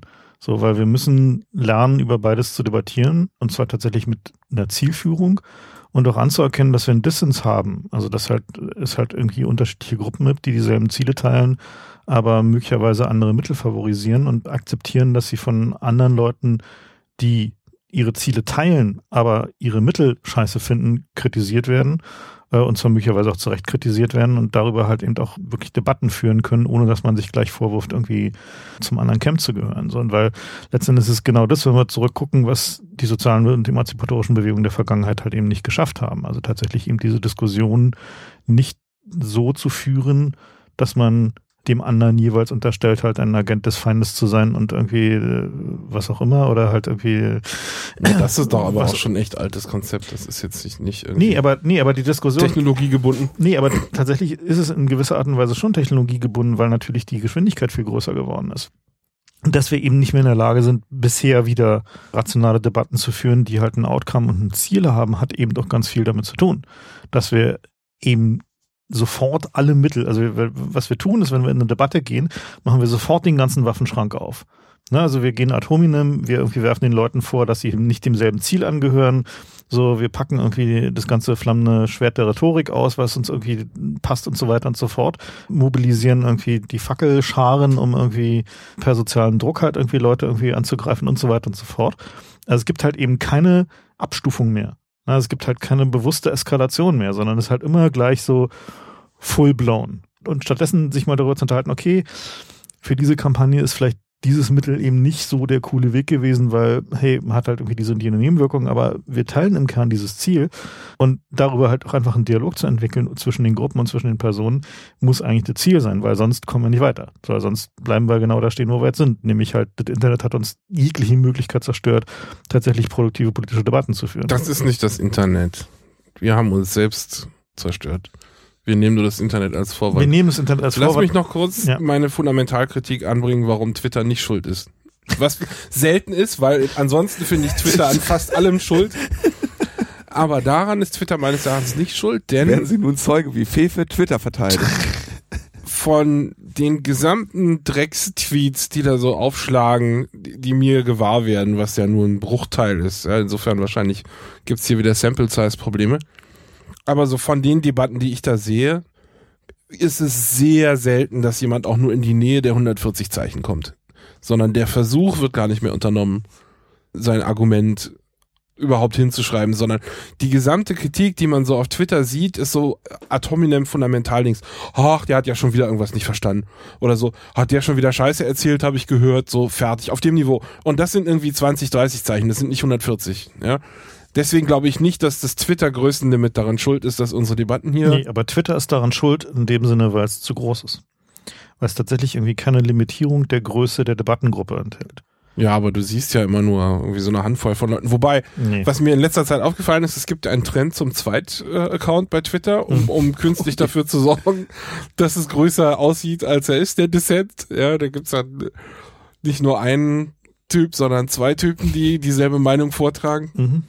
Ja, bis hin zu ganzen Botnetzen auf Twitter. Ja, aber gut, das habe ich jetzt noch nicht so persönlich beobachten können. Aber das glaube ich dir natürlich. Wir hatten, was war dieses Phänomen, da gab es doch so einen Twitter-Account, Blog-Empfehlung oder Mhm. sowas, ne? Blog-Empfehlung, ja. dass wir jetzt so weit sind, nicht nur auf unter 140 Zeichen uns gegenseitig irgendwie, Nee, es, was, meine, was ist es? Kollektives Filterbubble-Management und zwar auf der Basis von sozialem Bullying. Also, dass man sagt, okay, ach, dem folgst du also noch, aha. Also, sozusagen den, allein das Wahrnehmen der Meinung des Gegners. ja, das ist aber, Als- das ist oder das- ganz schlimm. Ich Äh, beobachte als- das ja mit absoluter Begeisterung, wenn die Leute sich da gegenseitig vorwerfen. Ja, der Punkt ist nur. Also ich lese Facebook ja schon seit Jahren nicht gut, mehr. nee, Ja, aber, ja, so aber, nee. Dutzende jedes Mal so, nee, ja, also, äh, aber, aber und diese, wo kommst du jetzt her? aber genau diesen, also dieses technische Mittel benutzen, um sozialen Druck aufzubauen, die Argumente des Gegenübers nicht mehr wahrzunehmen. So ne? das halt, und meine, das halt, was war das heute jetzt, dieser Chrome-Plugin, der irgendwie einen davor warnen soll, auf bestimmte Links zu klicken. Ja. ja, so. ja. Ne, so, so ein Unsinn. Der führt halt einfach dazu, dass diese Echokammer halt immer kleiner wird und dementsprechend auch der Argumentenraum und der Denkraum halt natürlich immer kleiner wird. Mein Highlight war neulich bei Colbert, als sie den Twitter-Chef eingeladen haben, um den Colbert Report Twitter-Account zu killen. Und dann haben sie ihn gefragt, was er sich eigentlich dabei gedacht hat, Twitter zu öffnen. Und seine Antwort war Worldwide Platform for Free Speech. Und auf kaum einer Plattform sind wir so von Free Speech entfernt wie bei Twitter. Da geht es eigentlich nur noch darum, wer wen nicht mehr liest und wie du liest es noch. Also das finde ich sehr witzig, weil man da auch sieht, wie so Dogmenräume miteinander Nee. kollidieren können. Naja, ich halte das aber tatsächlich eher so für ein momentan auch so ein Nischenphänomen, dieses äh, Blog-Empfehlung und so weiter, ist halt einfach so. Hast du Leute geblockt? Was? Hast du Leute geblockt? Ja, drei block ungefähr, die mich Tag total Leute. nerven. Ja, nee, nix Nischenphänomen. Fast jeder, der einen Twitter-Account hat, blockt irgendwelche Nein, Leute. aber muss sie ja diese, leider aber diese, auch. diese Dynamik, das, naja, aber dann ist es nicht mehr Free nee, Speech, das ist oder? halt Sp Spam. Nee, Naja, nee, du hast Blocker als halt, Spammer. Na gut. Das ist halt irgendwie legitim. Ja, Und dann gibt's manchmal Leute, die dann irgendwie sich sehr arg an dir abarbeiten oder muss halt irgendwann mal äh, die muten oder so. Dann kommen die halt mal so 14 Tage ins Abklingbecken und dann dürfen sie wieder oder so. ja, das, ach nee, ich bin da radikal. Wer mich einmal nervt, der nervt mich immer. Na gut. Damit sind wir, glaube ich, so einigermaßen am Ende oder haben wir noch was? Wir hatten, ich, das Thema, was du jetzt überspringen willst, ist äh, Lösungsansätze, ne?